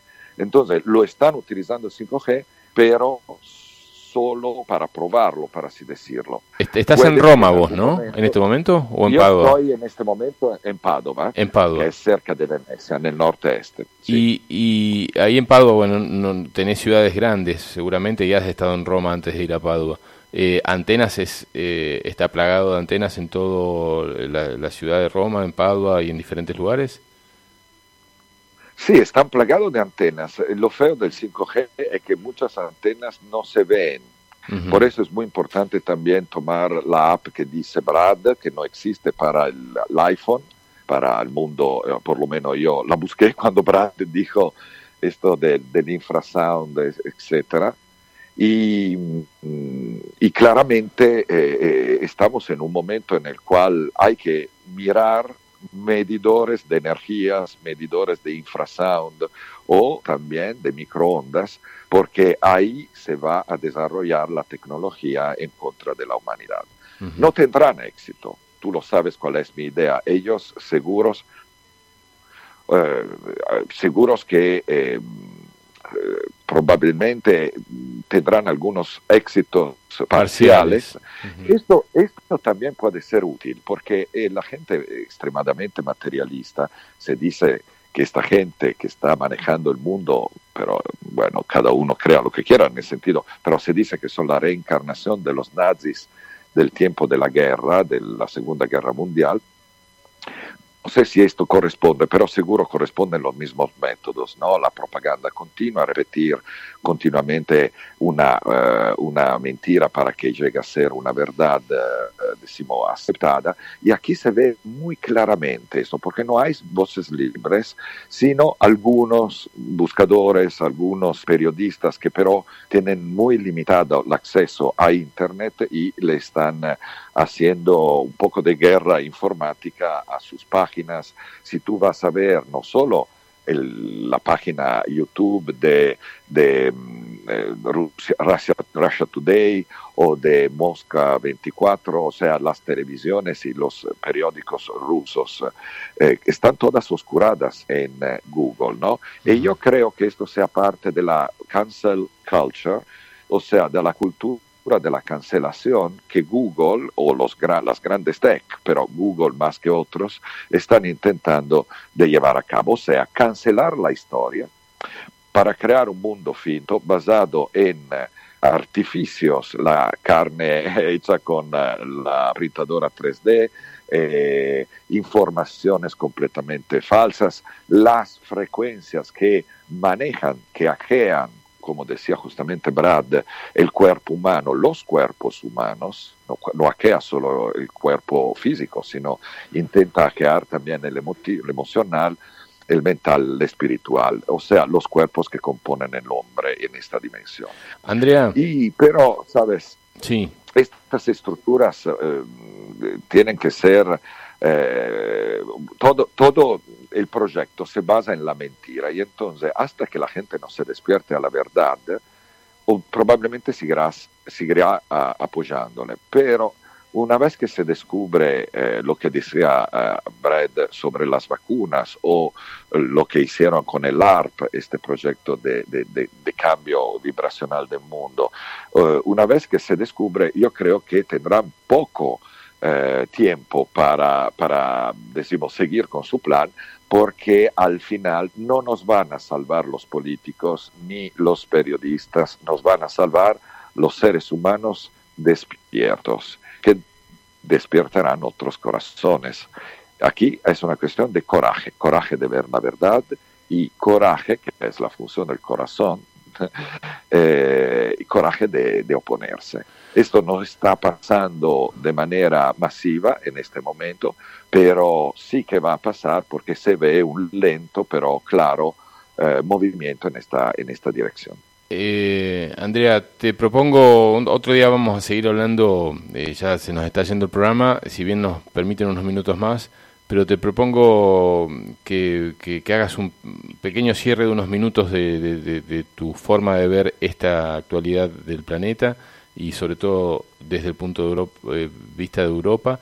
Le demos tiempo a Brad para que haga un cierre eh, lo extenso que él decida y vamos cerrando con el programa. Me interesó muchísimo eh, tus conceptos y escucharte y, y, ver cómo lo ven desde allá, porque bueno, estás ahí, estás cerquita, estás, eh, estás en, a punto de, tiro de, lo que pueda llegar a suceder. Hace un cierre y le damos el cierre a Brad y, terminamos entonces con el programa del día de hoy. Bueno, para cerrar, me, me, gustaría decir esto. Estamos al borde de la cuarta iniciación del planeta Tierra. Eh, esta eh, iniciación llevará una energía mucho más alta, eh, se dice la entrada a la cuarta y por algunos a la quinta dimensión. Mm, esta eh, iniciación de la Tierra no se puede parar, o sea, todos los artificios que ellos hacen son solamente pérdidas de tiempo y, bueno, también de concordia entre los pueblos. Europa, después de la Segunda Guerra Mundial, fue un gran, maravilloso experimento de concordia social con una guerra fratricida que tuvimos aquí eh, entre alemanes que son eh, austríacos, que son eh, suizos. La Suiza no entró, pero entiendo, estamos todos conectados, ¿no? Austria confina con Italia, Alemania, estamos todos muy, muy conectados. Y esta guerra conllevó bastante odio en primer momento, pero Europa los pueblos europeos y los políticos bien, eh, decimos bien eh, motivados, hicieron todo para que se unieran los pueblos. Después llegó el abogado de Hitler que constituyó el Club Roma. Este abogado, este señor, eh, constituyó este Club Roma eh, y la primera firma para la constitución de la Unión Europea fue de él. Era, en el 56, era eh, el abogado personal de Hitler. Al mismo tiempo, con la operación Paperclip, Paperclip in, eh, eh, llevaron 1.600 eh, científicos a Norteamérica y el señor von Braun llegó a ser el director general de la NASA, el CEO de la NASA. Él era justamente el, el, jefe del programa de los misiles B-1 y B-2 que, que tanto tristeza pusieron, sobre todo en Londres, eh, fueron creados justamente para, para, el bombardeo de Londres de 1940. y después también de Praga y de otras ciudades. Em, todo esto tiene que acabar y todo esto que está pasando en este momento, a mi parecer, es eh, eh, la buena ocasión para, si lo vemos bien, si lo vemos con ojos correctos, para quitarnos esta verruga fastidiosa que son estos poderes a partir de algunas familias eh, europeas y bueno, algunas también italianas, que plantearon a su tiempo un sistema de control que conllevó toda una serie de mentiras a partir de la del, de, la, de, la, muerte de JFK, John Fitzgerald Kennedy, hasta el 11 de septiembre. Kennedy, el 11 de septiembre, todo fue eh, un uh, por los medios de comunicación que son en manos solo a cuatro grupos, aparte los estatales que pero dependen de los gobiernos. Y en este momento de decadencia, los gobiernos, eh, decimos, eh, en Europa sobre todo, no solo, no solo en Europa, también algunos de Sudamérica, están de acuerdo con la Agenda 2030 de la ONU, mm, que mm, decimos, eh, es, es, a la base de, toda, de, toda esta, de todo este cambio que quieren hacer. Bien. Um, parece una situación dramática y, y, y sin uh, esperanza, pero yo creo que la esperanza sea justamente esa. Como Hitler abrió los ojos a, a, los europeos y al mundo entero de lo que es el mal, lo hizo ver muy claramente, así esta gente de hoy que son más, en máxima, máxima medida, um, decimos, productos de bancos, Macron colaboró con uh, una familia de banqueros europea por muchos años, eh, Sánchez, español de España, lo mismo, Draghi eh, fue el, presidente del banco, decimos, más materialista del mundo, que se pone como alternativa a los gobiernos. Están intentando de crear este mundo eh, totalmente satánico, no van a conseguirlo y sobre todo no van a parar el libre arbitrio humano, que es el verdadero enemigo de esta gente. Esta gente no le importa solo robarse los assets eh, económicos, no le importa solo crear el caos o manejar, eh, por ejemplo, toda la, la, la, la, trata de niños y mujeres, que, de la cual Ucrania es ciertamente el centro europeo uh -huh. más, uh, más activo, sino le importa que no tenemos libre arbitrio. Y aquí será la humanidad que tiene que hacer una gran elección en, la víspera de la cuarta iniciación planetaria, si puede o si eh, puede aceptar la falta de libre albedrío. Para mí la respuesta es un contundente no, no lo puede aceptar y además con las energías cósmicas que están llegando. Tú fíjate solo que 10 planetas hace dos meses estaban en Capricornio, que representa el sistema, la rigidez, el metal, representa en su parte más baja, Capricornio es también un signo de iniciación, en su parte más alta, pero en la más baja representa todo lo que, constre, que, que es constricción. Bueno, 10 planetas estaban ahí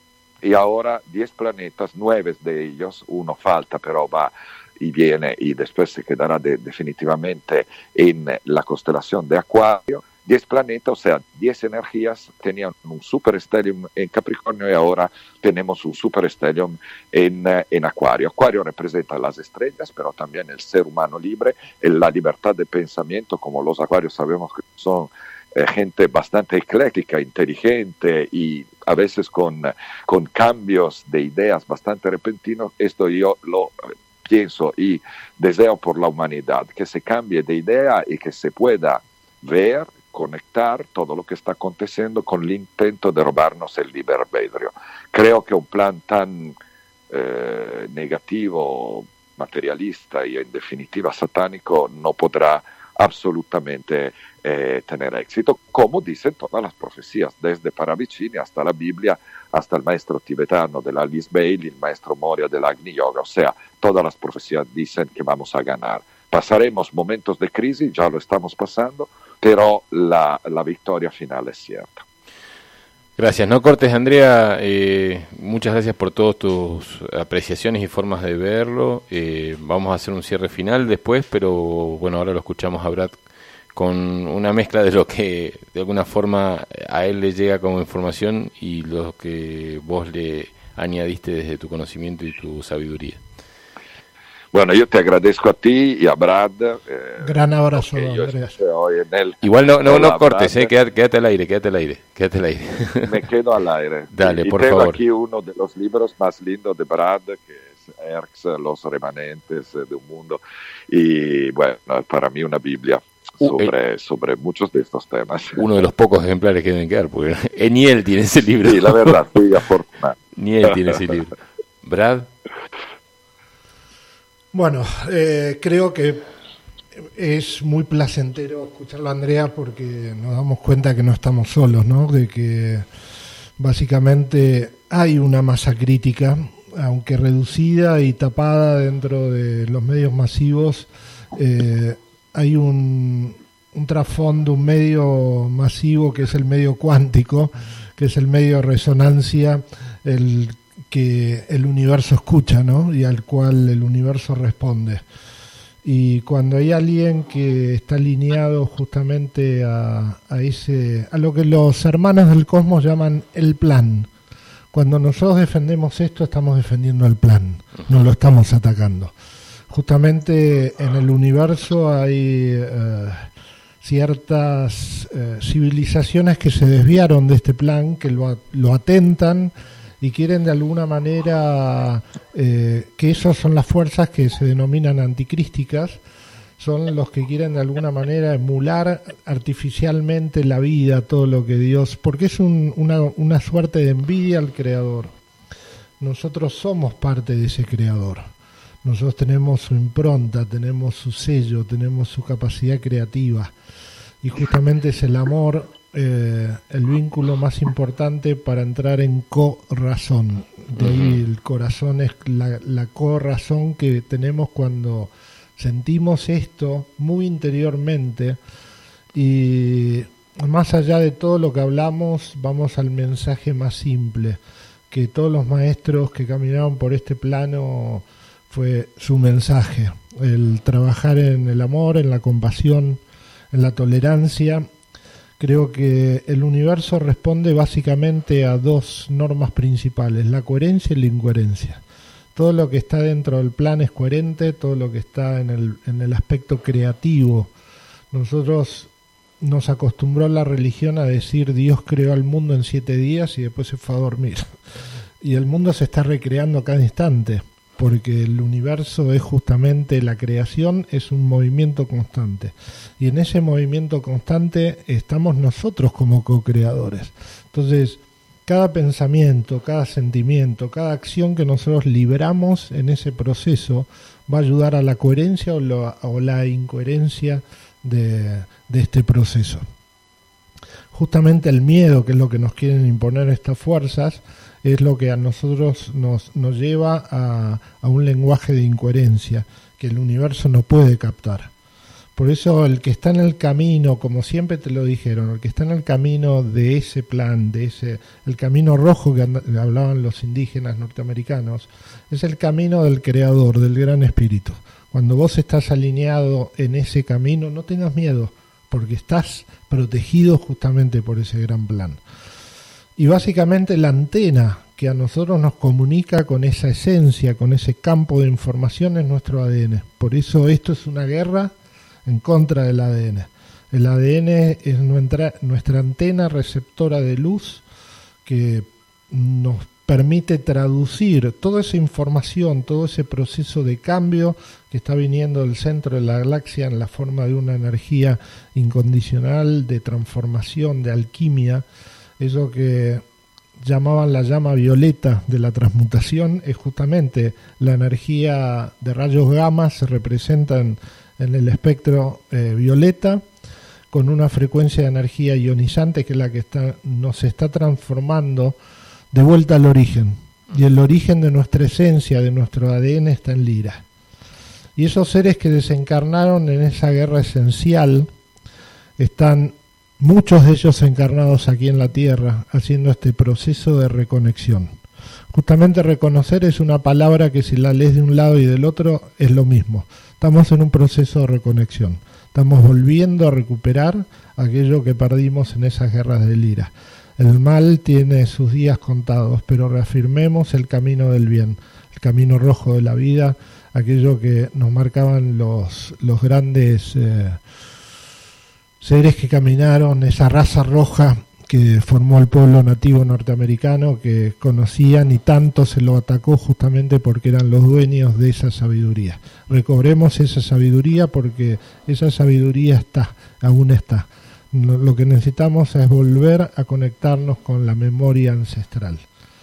Y, básicamente no tener miedo. Como dijo Andrea, eh, en otro tiempo alcanzamos el éxito. Entonces, no permitamos que nos lleven a una línea alterna que eh, solamente pueden llegar a lograr ese objetivo si nosotros claudicamos en la firmeza de nuestro camino. Hay que apuntar al objetivo final, que es alcanzar ese logro. Y ese logro ya se logró. Entonces, que no nos cambien lo que ya se ha logrado. Milagro, mi logro, ¿no? Brad Hunter en el programa Tercer Ojo, Andrea Salvetti desde Padua, en Italia. ¿Eh? Eh, bueno, Capilla del Monte tiene el, es, el, santo de Capilla del Monte, creo que es Padua. Creo que es así, no sé, estoy, por ahí estoy un poco equivocado. Eh, Tano, te agradezco mucho que estés ahí, que hayas estado, que hayas, eh, bueno, estabas con una actividad grupal y que hayas, bueno, podido hacerte un espacio para, para poder, em, bueno, estar con nosotros. Gracias como siempre. Gracias a ti por todo lo que haces para despertar la conciencia de la gente y a Brad lo mismo. Eh, hacéis milagros y la verdad que esto es lo que tenemos que hacer. Nada más, nada menos. Bueno, te mando un abrazo muy grande, te amo profundamente, lo sabes. Eh, lo sé, yo también. Muchas ganas de verte, eh, así que cuando esto te permita viajar a Capilla, eh, en Capilla hay mucha gente que te quiere y bueno, sería muy lindo poder estar nuevamente, eh, no sé, recorriendo, yendo a ver ballenas o recorriendo este, la quebrada de luna y, encontrarnos con más seres que, bueno, que, que compartimos esta sintonía. Capilla es mi segunda casa y yo no aguanto más la espera de volver. Bueno. Tú lo sabes que cada vez hablemos de esto. Pronto será eso. Un abrazo, de verdad, gracias. Sí. Gracias, Brad, entonces, por, por, por tus palabras, por estas tres horas de, conocimiento, de bajar información, de conectarnos con cosas que nos habíamos olvidado.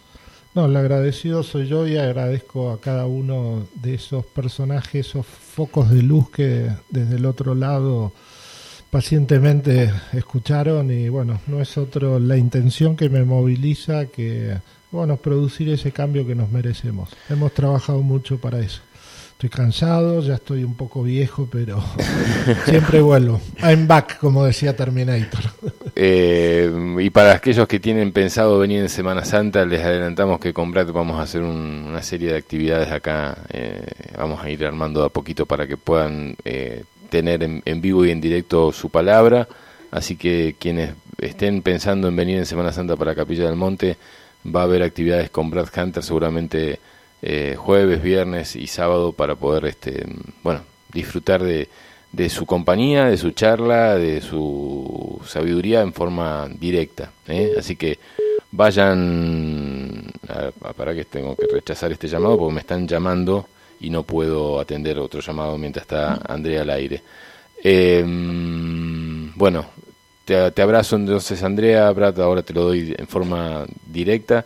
Gracias por haber estado y a todos eh, les pido que salgan del estado de comodidad, de, escuchar siempre lo mismo, de hacer siempre los mismos caminos, de hacer siempre la misma vida sin preguntarse si hay algo diferente. Si conocen a alguien así que está al lado, bueno, golpeenle el hombro y fíjense, quizás no sea su tiempo, pero podemos ayudar a más personas para que vean la realidad de lo que no se nos muestra en los caminos que hicimos desde que éramos chiquitos y que siempre repetimos. Si siempre repetimos más de lo mismo, decía un loco que lo, llamamos, lo llamaron Albert Einstein, no vamos a lograr eh, resultados diferentes.